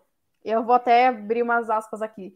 O Russell ele disse que o que as pessoas não entendem é que o carro de Fórmula 1 não é feito para andar devagar.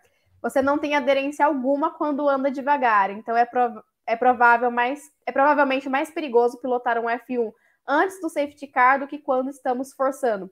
Fora isso, um carro tinha acabado de sair da pista porque a aquaplanou, e o mesmo poderia acontecer com outros. E quando está chovendo, você tende a buscar uma trajetória diferente para conseguir enxergar e tinha um trator tomando um quarto da pista numa curva. É senso comum. Eu acho que o Russell aqui ele foi categórico no que ele disse.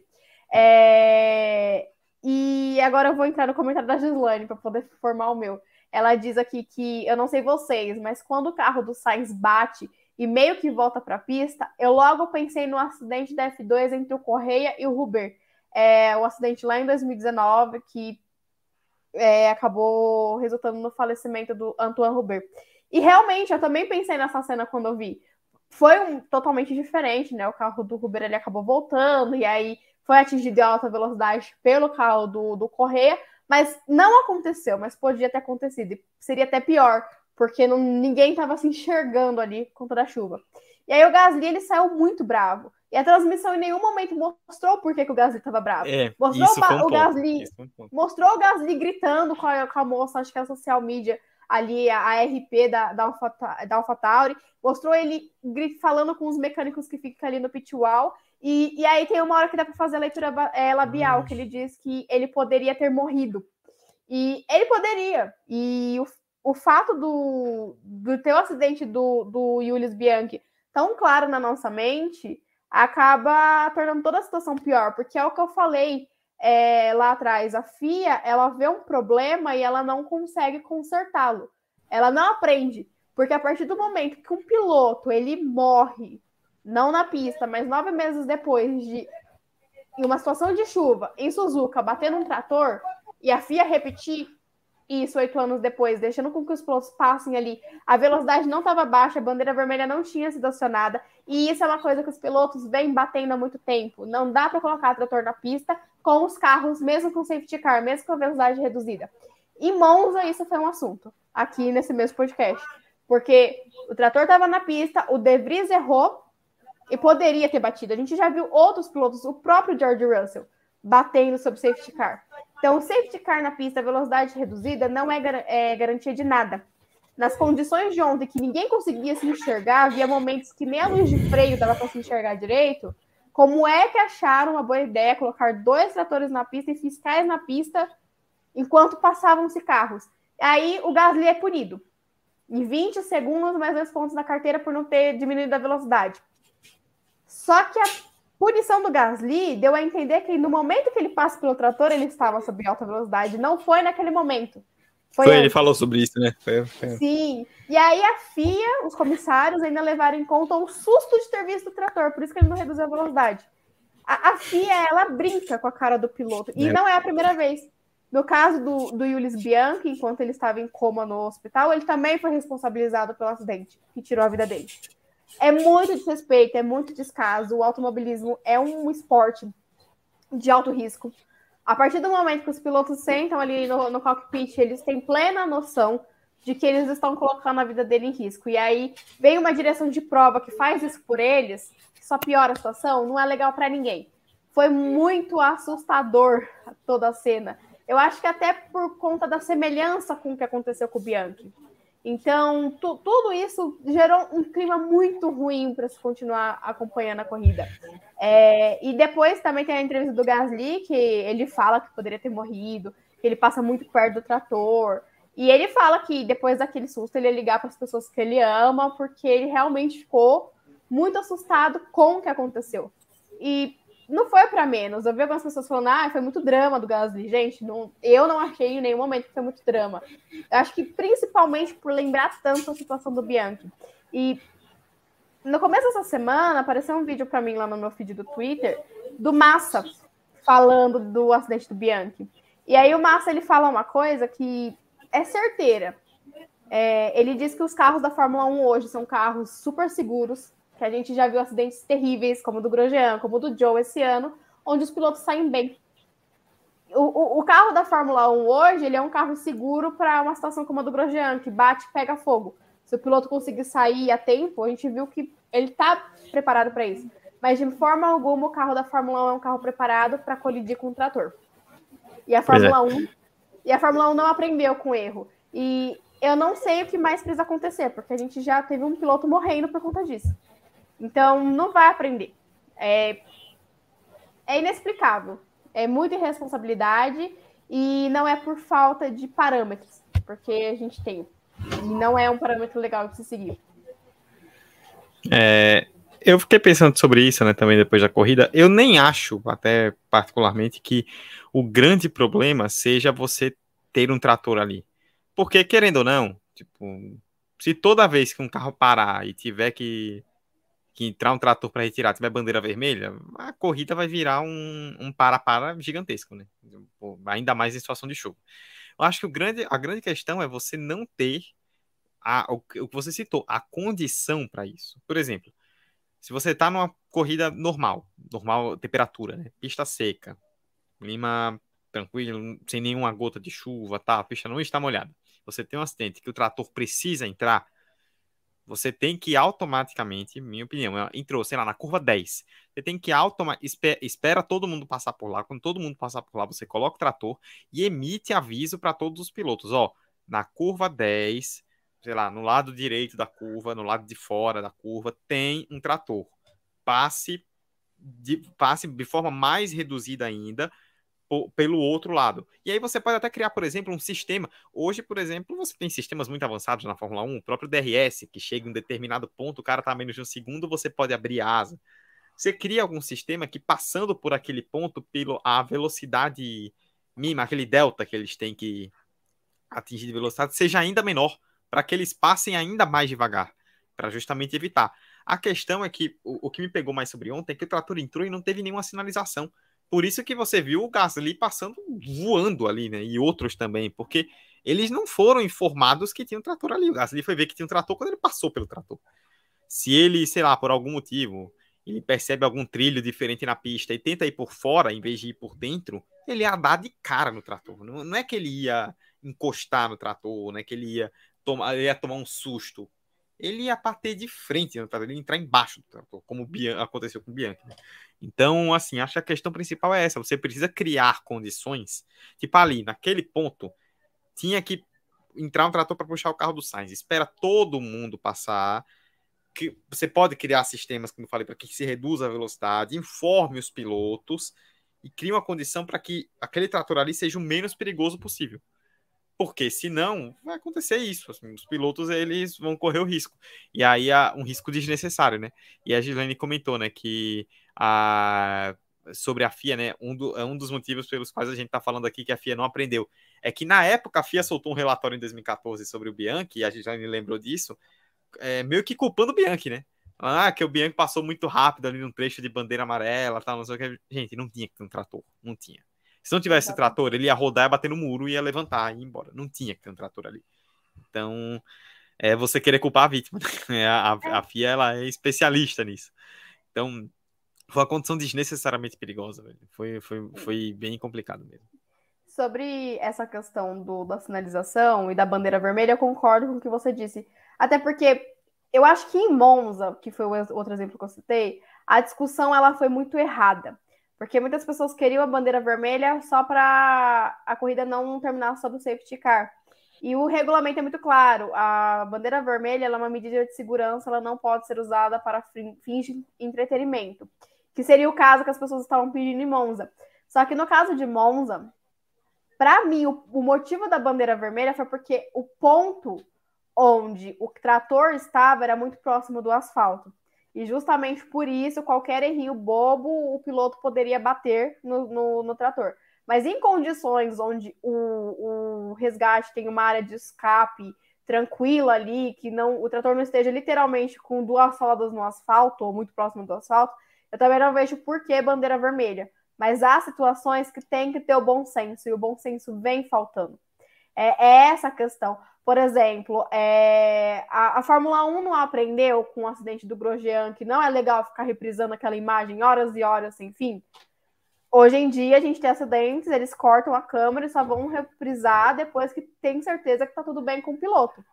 Porque a situação do Grosjean foram, é, foi coisa de quase uma hora reprisando o carro, pegando fogo, ele batendo, ele saindo. Então, assim, é, aprendeu com isso. Então, por que, que com coisas ainda mais graves não aprende? Sabe? Porque uma coisa é você aprender que depois do acidente não tem que ficar reprisando a imagem. Outra coisa é você ver uma, um, um, piloto literalmente entrar embaixo do trator e colocar um trator numa pista que não dá para ver nada. E outra coisa também que naquela na fala do Massa que eu gostei, que ele diz é uma coisa muito séria. É, as pessoas precisam entender que o carro da Fórmula 1 devagar, ele vai a 100 km por hora. Então, assim, não é uma velocidade pequena, é uma velocidade pequena para o padrão da Fórmula 1. Então, mesmo com o safety car, se acontece algum problema, é, é uma pancada muito forte. E os carros não estão prontos para essa pancada. Tem, tem muita coisa que, que tem que ser repensada. É, também ali naquele momento a gente tinha dois carros parados na pista, né? O trator foi para tirar o do Sainz, mas o álbum também abandonou a prova naquele momento. Então, assim, é, a visibilidade acho que é o ponto principal, porque se tivessem condições melhores, daria até para tentar defender a posição da FIA de ter dado bandeira vermelha. Mas do jeito que estava ali ontem, é inadmissível e não pode acontecer de novo. E enquanto a FIA for punindo só os pilotos, jogar a culpa no Bianchi, jogar a culpa no Gasly. Então, quando isso for acontecendo, a gente pode esperar que vai ter corridas com visibilidade zero e tratores na pista. É, é isso, né? Acho que no fim das contas a Fórmula 1 ela correu um risco muito desnecessário de reviver um fantasma que é muito pesado. Então, é... bom, até agora eu tô tentando, a FIA disse que é, iria abrir uma investigação, e até agora eu tô tentando entender, tipo, eu quero que alguém me dê uma explicação plausível, que obviamente não vai justificar, mas que alguém tente me dar uma explicação plausível de por que, que aquele trator entrou ali. Não tem justificativa para ter sido feito o que foi feito. É... Obi, antes da gente falar de dinheiro, né, que é o que nós não temos, mas a Fórmula 1 tem muito, ah, e algumas equipes gastam até demais. É... Tem mais algum destaque que você queira trazer aí de, de Suzuka, algo sobre o GP do Japão? Tenho sim. É... Vou ser breve, tá? Eu já falei isso acho que umas cinco vezes no podcast, mas ressaltar mais uma vez a grande atuação do Vettel e a grande atuação do Alonso. É, o Vettel chegou em sexto, o Alonso em sétimo, separados por 11 décimos. De, sim, loucura. É, também destacar 11 centésimos, o... né? Isso, centésimo, obrigada. E, assim, também destacar o Ocon, porque o Ocon é, é um piloto que geralmente é questionável e ele teve uma disputa bem intensa com o Hamilton, que durou até depois da bandeirada, porque eles não sabiam que a prova tinha acabado.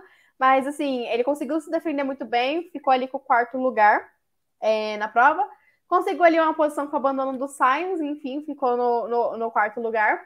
É, então, são duas disputas que valeram a pena acompanhar, apesar de não ter tanto destaque na transmissão, principalmente Alonso e Vettel, que infelizmente a gente vai perder essa disputa, né? No próximo ano, o Vettel tá se despedindo, mas que é uma rivalidade que já rendeu muito e quando tem a oportunidade continua rendendo boas disputas.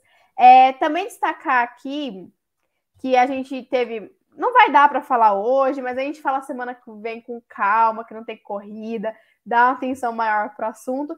Mas a gente teve a definição da vaga da AlphaTauri, realmente ficou com o De Vries, e a vaga do, da Alpine foi para o Gasly, que eu estou muito ansiosa para ver a dupla da, da Alpine no próximo ano, diga-se de passagem.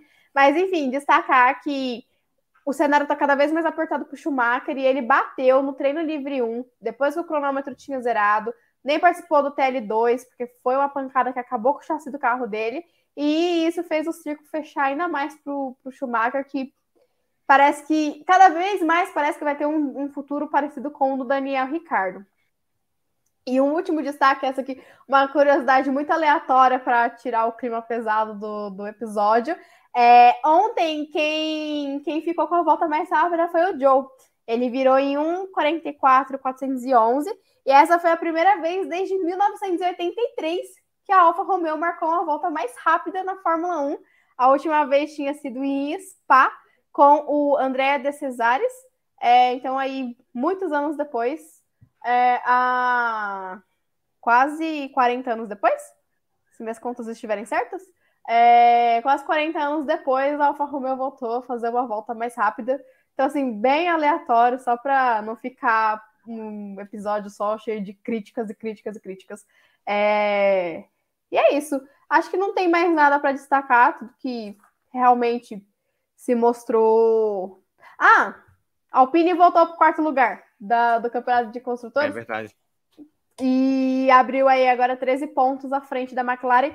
E quando eu fui pegar o, o resultado ali do campeonato de equipes, eu me assustei. Eu sabia que a diferença era grande, mas eu me assustei ao ver que Red Bull tem 619 pontos contra 454 da Ferrari.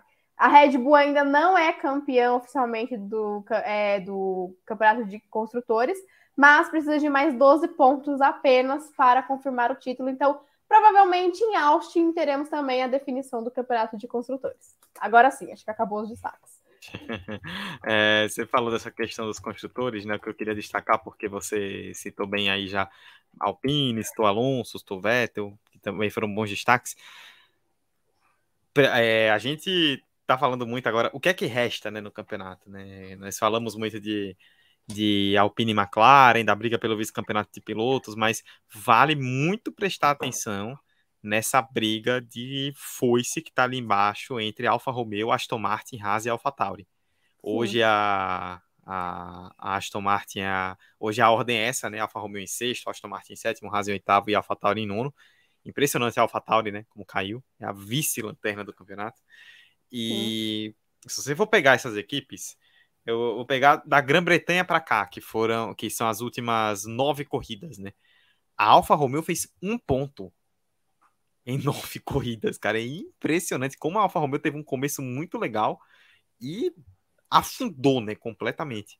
É, foi um ponto do Bottas quando ele foi décimo na, na, na Itália. Foi, foi o Joe, né, na verdade. Foi o Joe. Então, foi o Joe, foi o Joe. O Joe foi décimo na Itália, mas nada, né? Dali pra frente, zero pontos da Alfa Romeo. O Bottas não pontuou desde o Canadá. Então, pra você ter uma ideia de como tá a situação da Alfa Romeo. A Aston Martin, ela deu uma crescida muito boa se a gente for pegar também da Grã-Bretanha para cá, pontuou em sete corridas de nove. E nas últimas duas corridas fez 20 pontos. Ela está agora com 45. Ela tinha 25. Ela estava atrás de Haas e AlphaTauri. Ela passou as duas pelas duas últimas corridas que fez, né? Em Singapura e no Japão.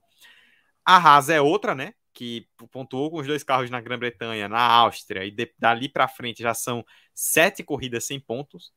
E se a gente for estender isso é, eu, falo, eu, falo sete corridas, as últimas sete corridas sem pontos, né? Que pontou na Grã-Bretanha, pontou na Áustria, depois sete sem pontos. Se a gente for estender um pouco mais, volta para antes de Áustria e Grã-Bretanha, e Grã-Bretanha, tirando essas duas corridas que a Haas pontou com os dois carros, né? Tirando o, o double points que fez no, na Grã-Bretanha e na Áustria, a Haas não pontua desde Imola.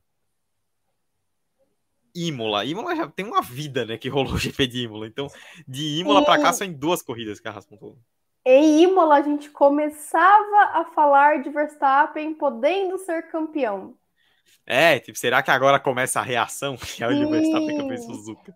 É, o... um, um, último destaque para ser justa. Latifi pontuou nessa corrida, foi o nono colocado e conseguiu os mesmos dois pontos que é, Nick De Vries. Ultrapassou o De Vries agora, hein? Parabéns. Exatamente, que Nick De Vries com uma corrida também tem, mas é isso. E ele até falou que é um alívio é, pontuar e sair de 21 primeiro em um campeonato de 20 pilotos. Para ele é o vigésimo no campeonato de 20. Muito bom. Sim. E só para completar também, a AlphaTauri, que está empatada hoje com a Haas, né? 34. Só que a AlphaTauri ela conseguiu pontuar aí três vezes nas últimas cinco corridas, né? Não foi o caso agora do Japão. E deu uma encostada, né? A situação estava pior. Então a gente tem aí é, 18 pontos separando essas quatro equipes, faltando quatro corridas. Então podemos ver uma briga bem interessante por essas posições aí. Sim. Posições que valem dinheiro dinheiro que foi o grande assunto de hoje, aqui, segunda-feira, dia dessa live, Beatriz. Porque o que nós estávamos esperando aconteceu. É... A, a FIA confirmou né, a questão aí do teto, né? Ela avaliou todas as equipes em relação ao teto de gastos de 2021 e confirmou realmente, né? Oito equipes estão limpas, tranquilamente. Uma equipe apenas cometeu um erro de procedimento, que foi a, a Aston Martin, ela não estourou o teto, mas cometeu um erro de procedimento. E uma equipe, além do erro de procedimento, cometeu um leve estouro no teto. E essa equipe foi ninguém menos que a Red Bull, campeã de pilotos em 21 e campeã de pilotos e com tudo para ser campeã de, de, equipes em 22. E isso está gerando uma polêmica gigantesca, o grande assunto de debate é, na internet, porque fica a expectativa de qual vai ser a punição. A gente sabe que vai ter uma punição. Isso não vai passar, porque a própria FIA divulgou, né? Que a Red Bull estourou. Então ela vai punir. Agora, como ela vai punir? Essa é a grande questão. Só para poder explicar, Beatriz, antes da gente comentar já com nossas opiniões, é, a Red Bull ela estourou o teto em. A, a FIA não informou em quanto, mas informou que foi em até 5%. Se esse teto ele é estourado em até 5%, existe uma quantidade de punições específicas. Se ele for estourado em, que é o que eles chamam de minor, né? É, se, ele, se, o, se o estouro for acima de 5%, que não for o caso, aí a, a possibilidade de punição é maior. A, a, nesse caso, são cinco possibilidades de punição para Red Bull que estourou em no máximo 5%, né? A primeira delas é uma reprimenda pública, o que é honestamente nos chamar de palhaços, né? A punição vai ser a Red Bull tomar uma reprimenda pública. Brincadeira, né? Isso aí deveria nem estar na regra. É uma reprimenda pública, uma dedução de pontos no campeonato de construtores ou de pilotos, é uma exclusão de eventos, e aí de eventos, leia-se, esse evento não inclui corrida, seria tipo, ah, pré-temporada, só pode participar de dois dias e não de três, ou treinos livres, tipo, é, em metade do ano a Red Bull não pode participar da sexta-feira, tipo, seria nesse tipo de, de proibição, ou então multa. Essas são as possibilidades. Beatriz Barbosa. Olha, essa decisão, essa decisão não, essa, essa divulgação dos relatórios foi adiada para hoje. E no final a gente teve a confirmação do que já sabia, porque quando estourou a bomba Sabia-se que Aston Martin e Red Bull estavam envolvidas na, na, nessa situação. Não sabia até onde, não sabia como, mas sabia que eram esses dois nomes. E no final não resolveu nada, porque a gente não sabe o que vai acontecer. A gente sabe que teve esse estouro e o que me surpreende, a FIA falou que a, a, Red Bull acabou ultrapassando o orçamento e em seguida a Red Bull lançou uma nota falando que não entendeu a posição da FIA porque no relatório que eles entregaram não havia esse estouro né, do teto orçamentário, e muito se fala de interpretação de regras. E na semana passada a gente teve uma fala do Horner é, falando que sabia que acreditava que estava tudo certo, honesto, que, mas que poderia ter tido uma interpretação divergente de regras. Que inclusive no relatório, no relatório não, né, na, no regulamento, se diz que você demonstrar publicamente que você errou pode diminuir a sua pena. A delação premiada da Fórmula 1, né? Exatamente. Então, assim, não é aquela coisa tipo, ah, é... eles são os bonzinhos, estão admitindo que errou. Não, é porque isso pode reduzir a pena deles. E, enfim, é lamentável. Se for apenas uma reprimenda pública, que eu acho que vai ser o que vai acontecer, é literalmente falar pro, pro torcedor, ó, vocês são um bando de palhaço. E é jogar no lixo uma regra muito boa, mais uma regra muito boa. Para mim, esse final de semana deixou muito claro quanto a FIA peca. Tudo o que aconteceu, né? Claro que essa questão dos relatórios não é algo de Suzuka, mas enfim, tudo que aconteceu nesse meio tempo. Para mim, mostra o quanto a FIA peca quando escreve relatórios. Eu até, conversando com o Edu aqui no off, falei que a pessoa que escreve não sabe fazer é, é, regulamentos, porque sempre tem uma brecha. Sempre tem algo que pode ser interpretado de X maneiras, e isso vai abrindo precedentes para que as equipes sempre tenham uma desculpa. A, a Mercedes cria o DAS, que eu particularmente achava maravilhoso, achava um mecanismo espetacular, mas por quê? Cria o DAS porque vê uma brecha no regulamento. A Red Bull estoura o teto orçamentário porque viu uma brecha no regulamento, entendeu o regulamento de forma diferente, isso pode amenizar a punição tem que vir com uma posição dura.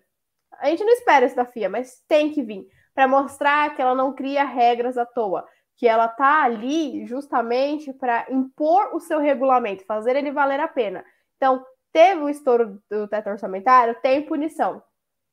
Eu não sou tão a favor de mexer na pontuação do campeonato passado, por exemplo, mas sou a favor da Red Bull pagar de alguma forma.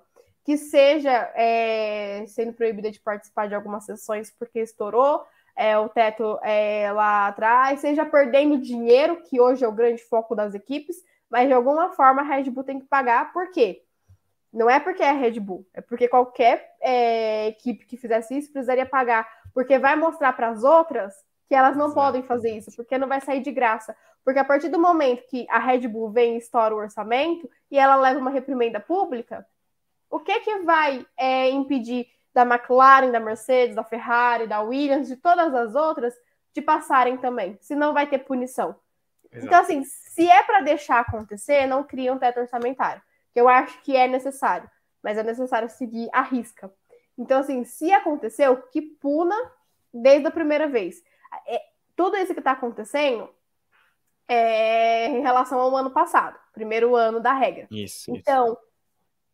pune da primeira vez, porque não vai dar margem para as mesmas e para as outras continuarem errando. Mas se não punir, e não for uma punição séria, igual a Gislaine está destacando aqui no chat, se não tiver uma punição séria, vai ser a desculpa para as outras equipes fazerem o mesmo. Tem que ter uma punição que seja severa. Exclusão do campeonato, essas coisas, eu já acho um tanto quanto exagerado. Mas tem que ter alguma coisa que realmente faça que, nesse caso, a Red Bull, que foi quem é, extrapolou, sinta na pele, para não deixar para margem de desculpa para as outras equipes fazerem o mesmo. Senão é só mais uma regra que a FIA joga no lixo. A gente comentava é, sobre como a. Na verdade, o Edu mesmo comentava sobre como a, a FIA ela joga regras muito boas no lixo. No episódio passado, quando a gente falava da questão dos testes de jovens pilotos, que é uma regra muito boa, no papel, mas muito mal executada. A regra do, do teto orçamentário vai por esse mesmo caminho. É uma regra muito boa, é uma regra que é fundamental para o esporte, porque a gente estava vendo uma disparidade muito grande entre as equipes, mas é uma regra que vai ser descartada, jogada na primeira lixeira que a FIA encontrar, porque não tem pulso para cumprir o próprio regulamento. Sobre o que você comentou agora há pouco, Aí nós conversávamos em off antes disso sobre o campeonato do ano passado, né? Tipo, será que é demais cortar ponto, tirar título, não sei o quê?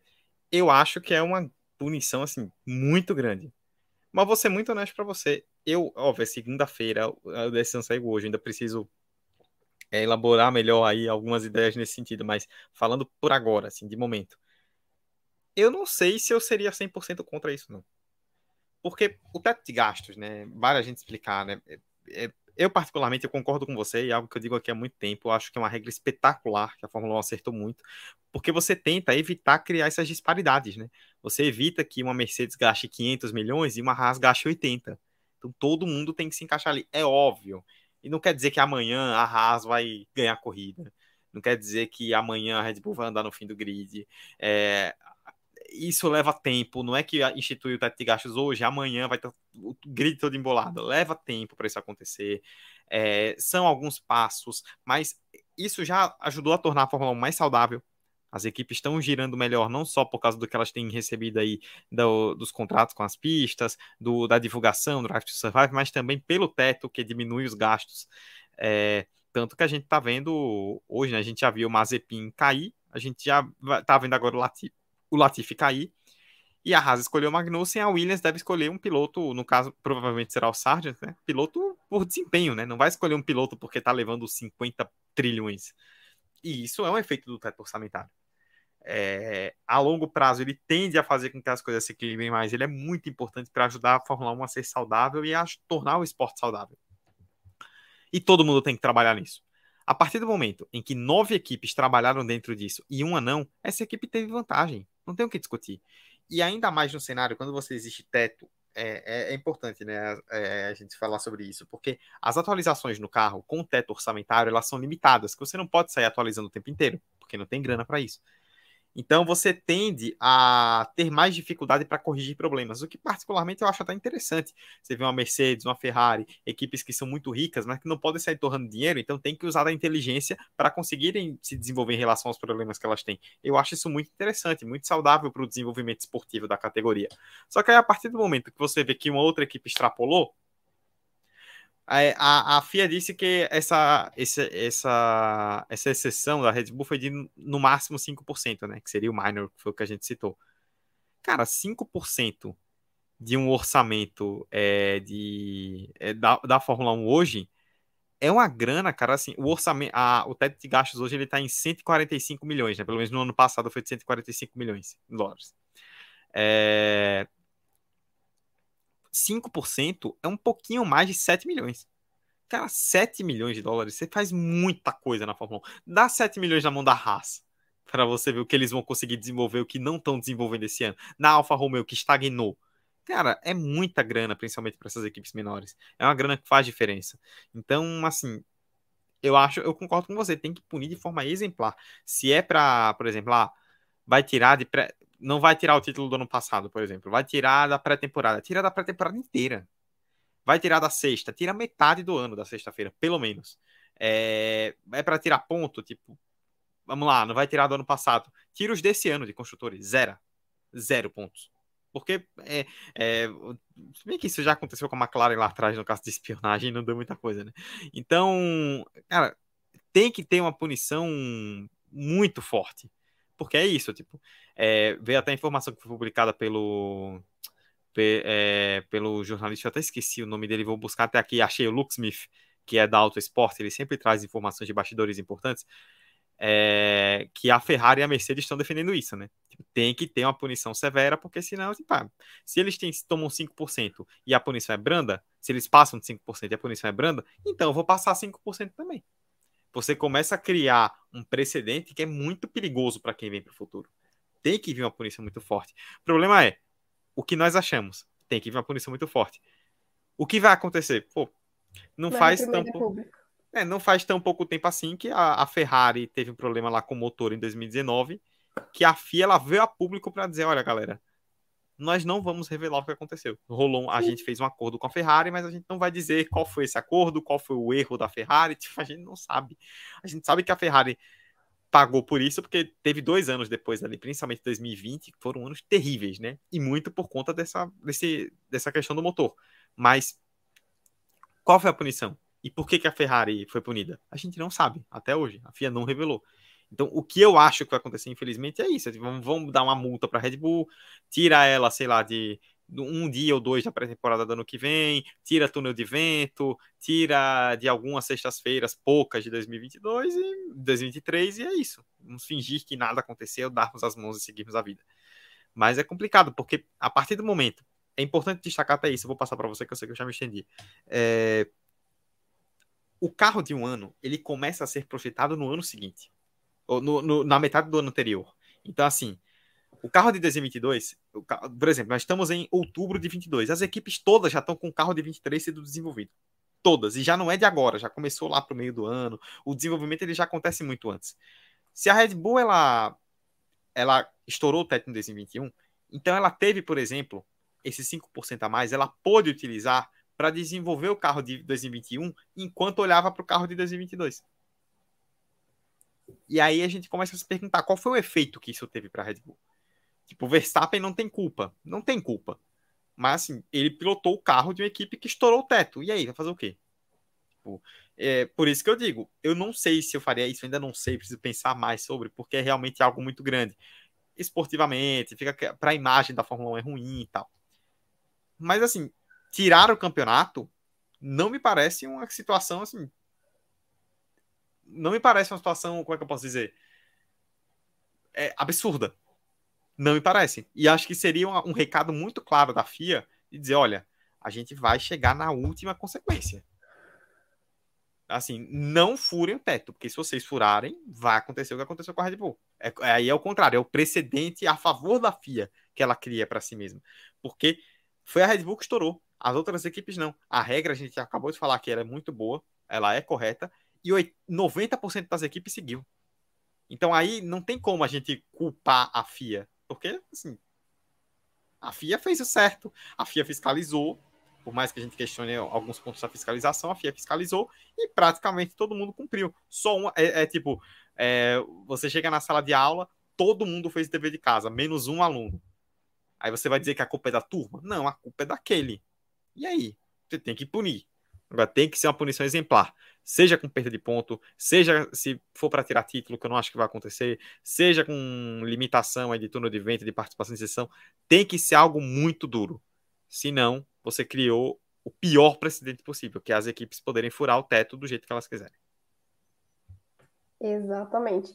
É, eu acho que na semana que vem, como não tem corrida esse final de semana, talvez a gente até consiga organizar melhor as ideias e falar um pouco mais sobre essa questão das punições, caso também tenha alguma notícia nova, que eu acho que tende muito a ser igual o caso Ferrari, é, ficar tudo por baixo dos panos e a gente não ter noção, não saber o que realmente vai ser aplicado como punição, se vai ter punição, mas é, é muito complicado, porque é, é para mim o que complica realmente, né? É ver a Red Bull sendo punida, é saber que isso vai dar margem para os outros fazerem o mesmo. E aí vai ser sempre essa bola de neve, né? Tipo, esse ano foi a Red Bull, aí ano que vem é a Mercedes, ano que vem a Ferrari, sempre com aquela desculpa, mas se o, o coleguinha pode, porque eu não? E teve até teorias da conspiração, né? Porque nesse final de semana nem Toto Wolff, nem Matias Binotto, nem Zac Brown estavam no Japão. Então houve teorias da conspiração que eles já estavam se preparando para contra-atacar a, a decisão da FIA sobre esse caso. E são chefes de equipe com bastante expressão. E Toto Wolff e Matias Binotto estão, é, estavam conversando bastante desde que essa questão do teto orçamentário foi divulgado. Então eu realmente acho que possa rolar uma, uma pressão muito grande por parte de chefes de grandes equipes. É... No caso, a gente sabe que, por exemplo, a AlphaTauri não vai chegar se pronunciando porque é uma equipe ligada à Red Bull, mas que, por exemplo, a chance de uma Haas e uma Alfa Romeo se posicionarem por conta da Ferrari é, é grande, né? A Williams e a McLaren, né, que já está no bolo por conta da Mercedes. Então, quem sabe também vindo essa pressão por parte das outras equipes não ajude a, a FIA é, a ter um posicionamento mais forte. Mas eu ainda acho meio utópico pensar assim. Eu acredito mais que vai ser tudo decidido embaixo dos panos mesmo. E é isso. Não, não vai respeitar o próprio regulamento que a própria FIA criou. Para mim, isso é o pior de tudo. É, esse é, é, é o ponto. É a covardia de não conseguir cumprir com a regra que a própria FIA, FIA criou. Então, não ter o pulso, e aí é o que a gente falava quando, o que você citou, quando a gente falava sobre a questão dos testes de, de pneus e sobre a entrada de novas equipes. A, a, as equipes que estão hoje, e algumas mais do que outras, elas mandam e desmandam do jeito que bem entendem na Fórmula 1 atualmente. Não é a FIA que é a entidade máxima, são as equipes.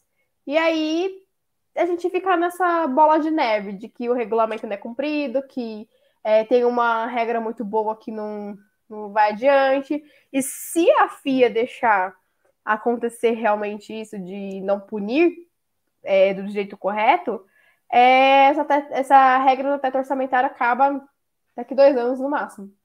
Então, é triste, porque, como novamente, é uma regra muito boa.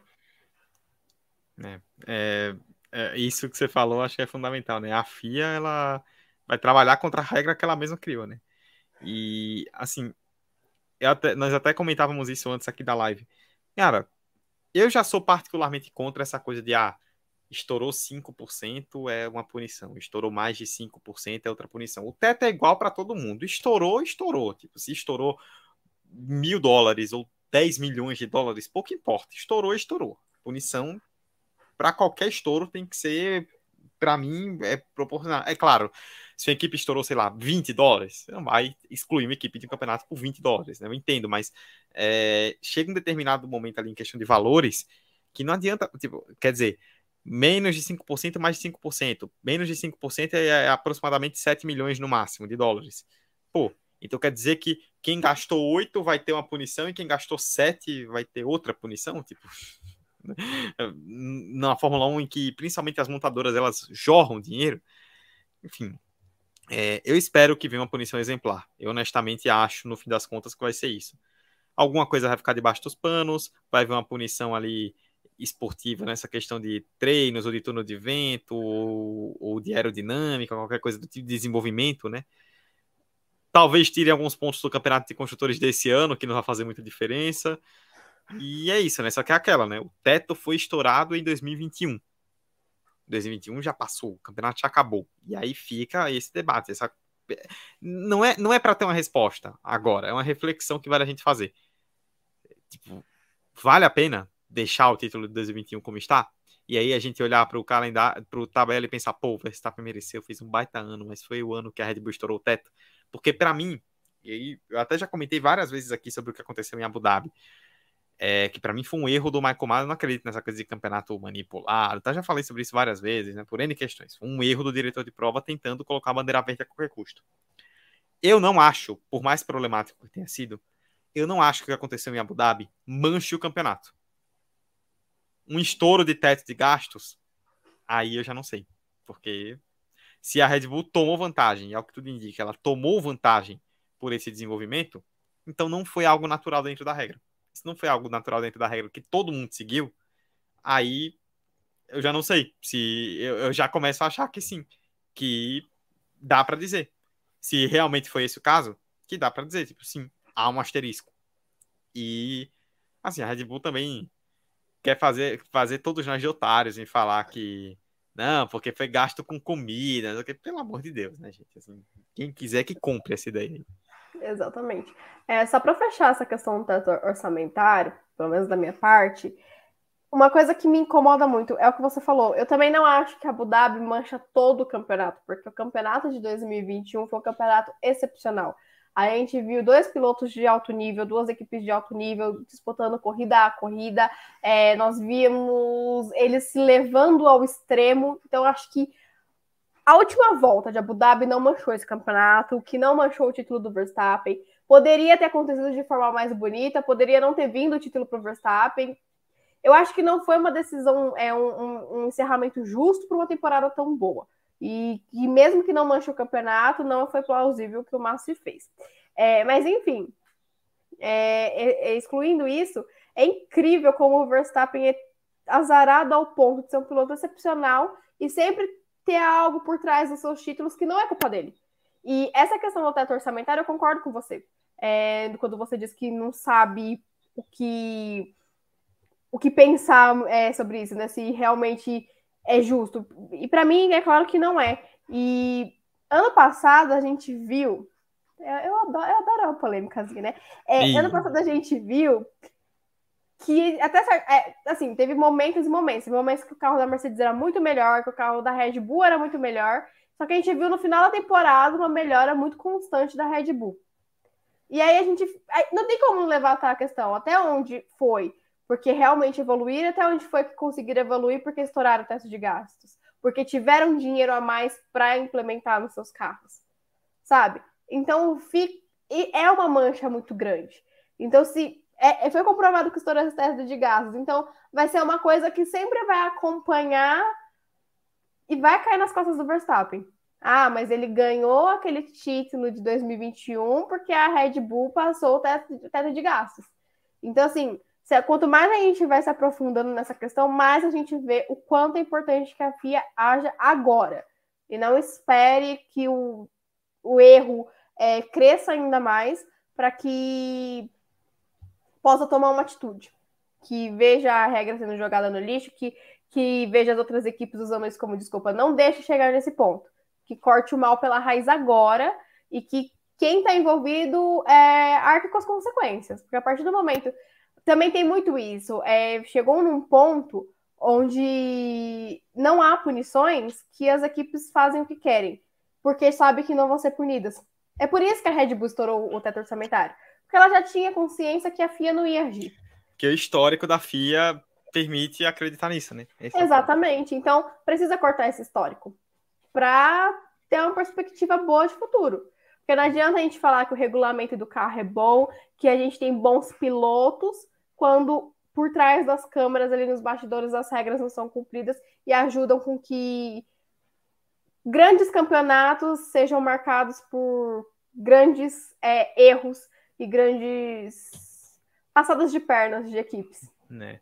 A gente viu, só para poder finalizar esse ponto que você tocou é legal, porque a gente viu nos anos 2000, né, com a gestão do Max Mosley na FIA, a gente viu vários problemas, a gente viu o Indianápolis 2005, que teve seis carros, Singapura 2008, que para mim é o maior escândalo da história da Fórmula 1, foi no, e, no, com, na gestão do Mosley, que não foi culpa dele, né, mas foi na gestão do Mosley, e aí a, a Fórmula 1 teve a oportunidade de punir, puniu pouco, até hoje está lá na estatística que o Alonso é vencedor do GP de Singapura 2008, né, quem não acompanha vai achar que foi uma baita vitória, né, Pô, tá, mal sabe. Tivemos depois a gestão do Jean Todt, que aí vê esse caso da Ferrari na, na gestão do Gentodi, né, dessa falta de transparência, de não dizer qual foi a punição, tá, não sei o quê. E aí agora acho que a gente tem um primeiro grande escândalo né, da Fórmula 1 na gestão do Mohammed bin Sulayem, né, do novo presidente. E assim, é uma oportunidade que essa gestão tem de passar uma imagem diferente. Chegar e falar, olha, em outros momentos aconteceram problemas e a gente é, não atacou esses problemas como deveríamos agora nós vamos fazer diferente.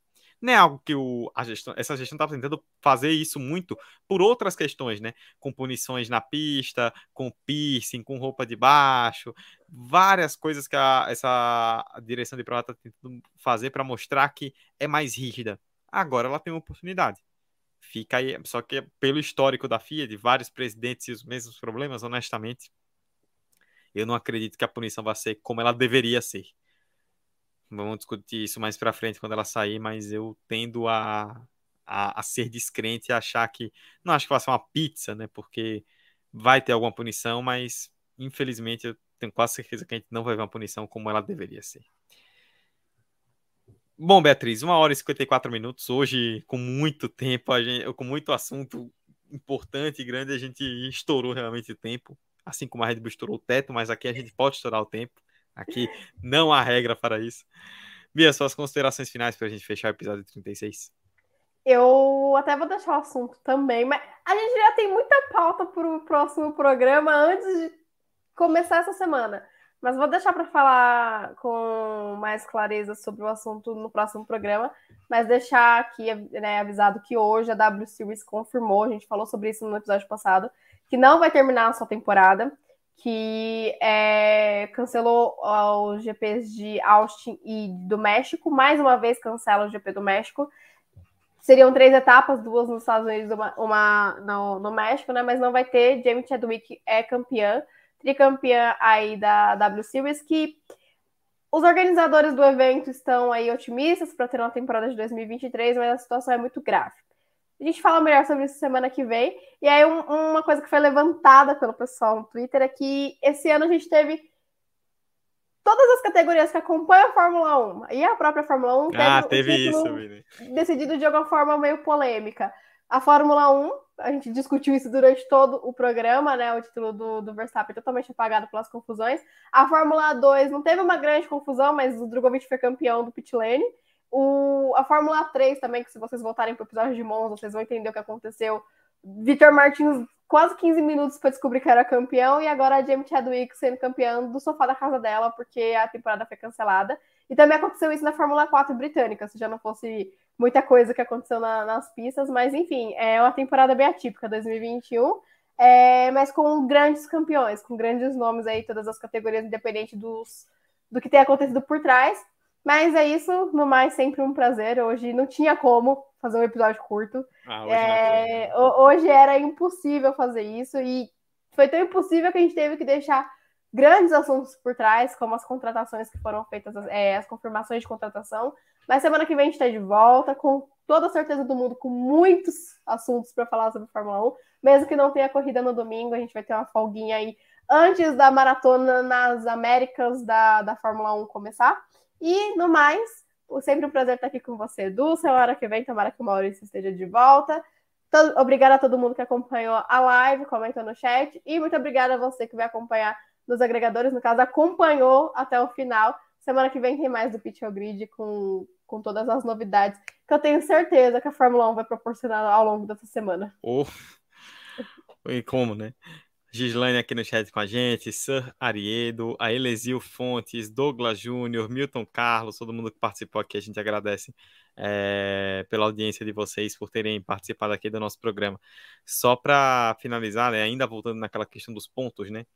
É, não, não, confesso que eu não tinha visto, né? Li aqui durante até o final da live é, os, a matéria destacando, as matérias destacando que os chefes de equipe, alguns chefes de equipe falaram que eles discutiram as mudanças de pontuação, né?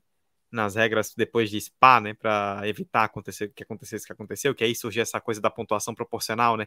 Se a corrida teve 50%, ela é X pontos, 75% de X pontos, mas eles confessaram que não prestaram atenção nessa brecha de que se a corrida terminasse, se ela fosse interrompida, mas terminasse depois em verde, os pontos valeriam. Ou seja, a Fórmula 1 fez uma corrida com 50% das voltas e que valeu 100% dos pontos e as equipes admitiram que não prestaram atenção nessa possibilidade, né? É, é muito milhão mal gasto, sabe, honestamente, porque não é possível que ninguém olhou para isso e pensou, tá, pode acontecer, né? Pois é, aconteceu. E aí a Fórmula 1 deu 100% de pontos para uma corrida que teve 50% das voltas. É, a FIA nos deu muito assunto ruim pra gente comentar hoje. É isso, pessoal. Muito obrigado a todos vocês que nos acompanharam nessa extensa live, nesse extenso episódio. Semana que vem do Pitel Grid de volta com o episódio 37. Tchau.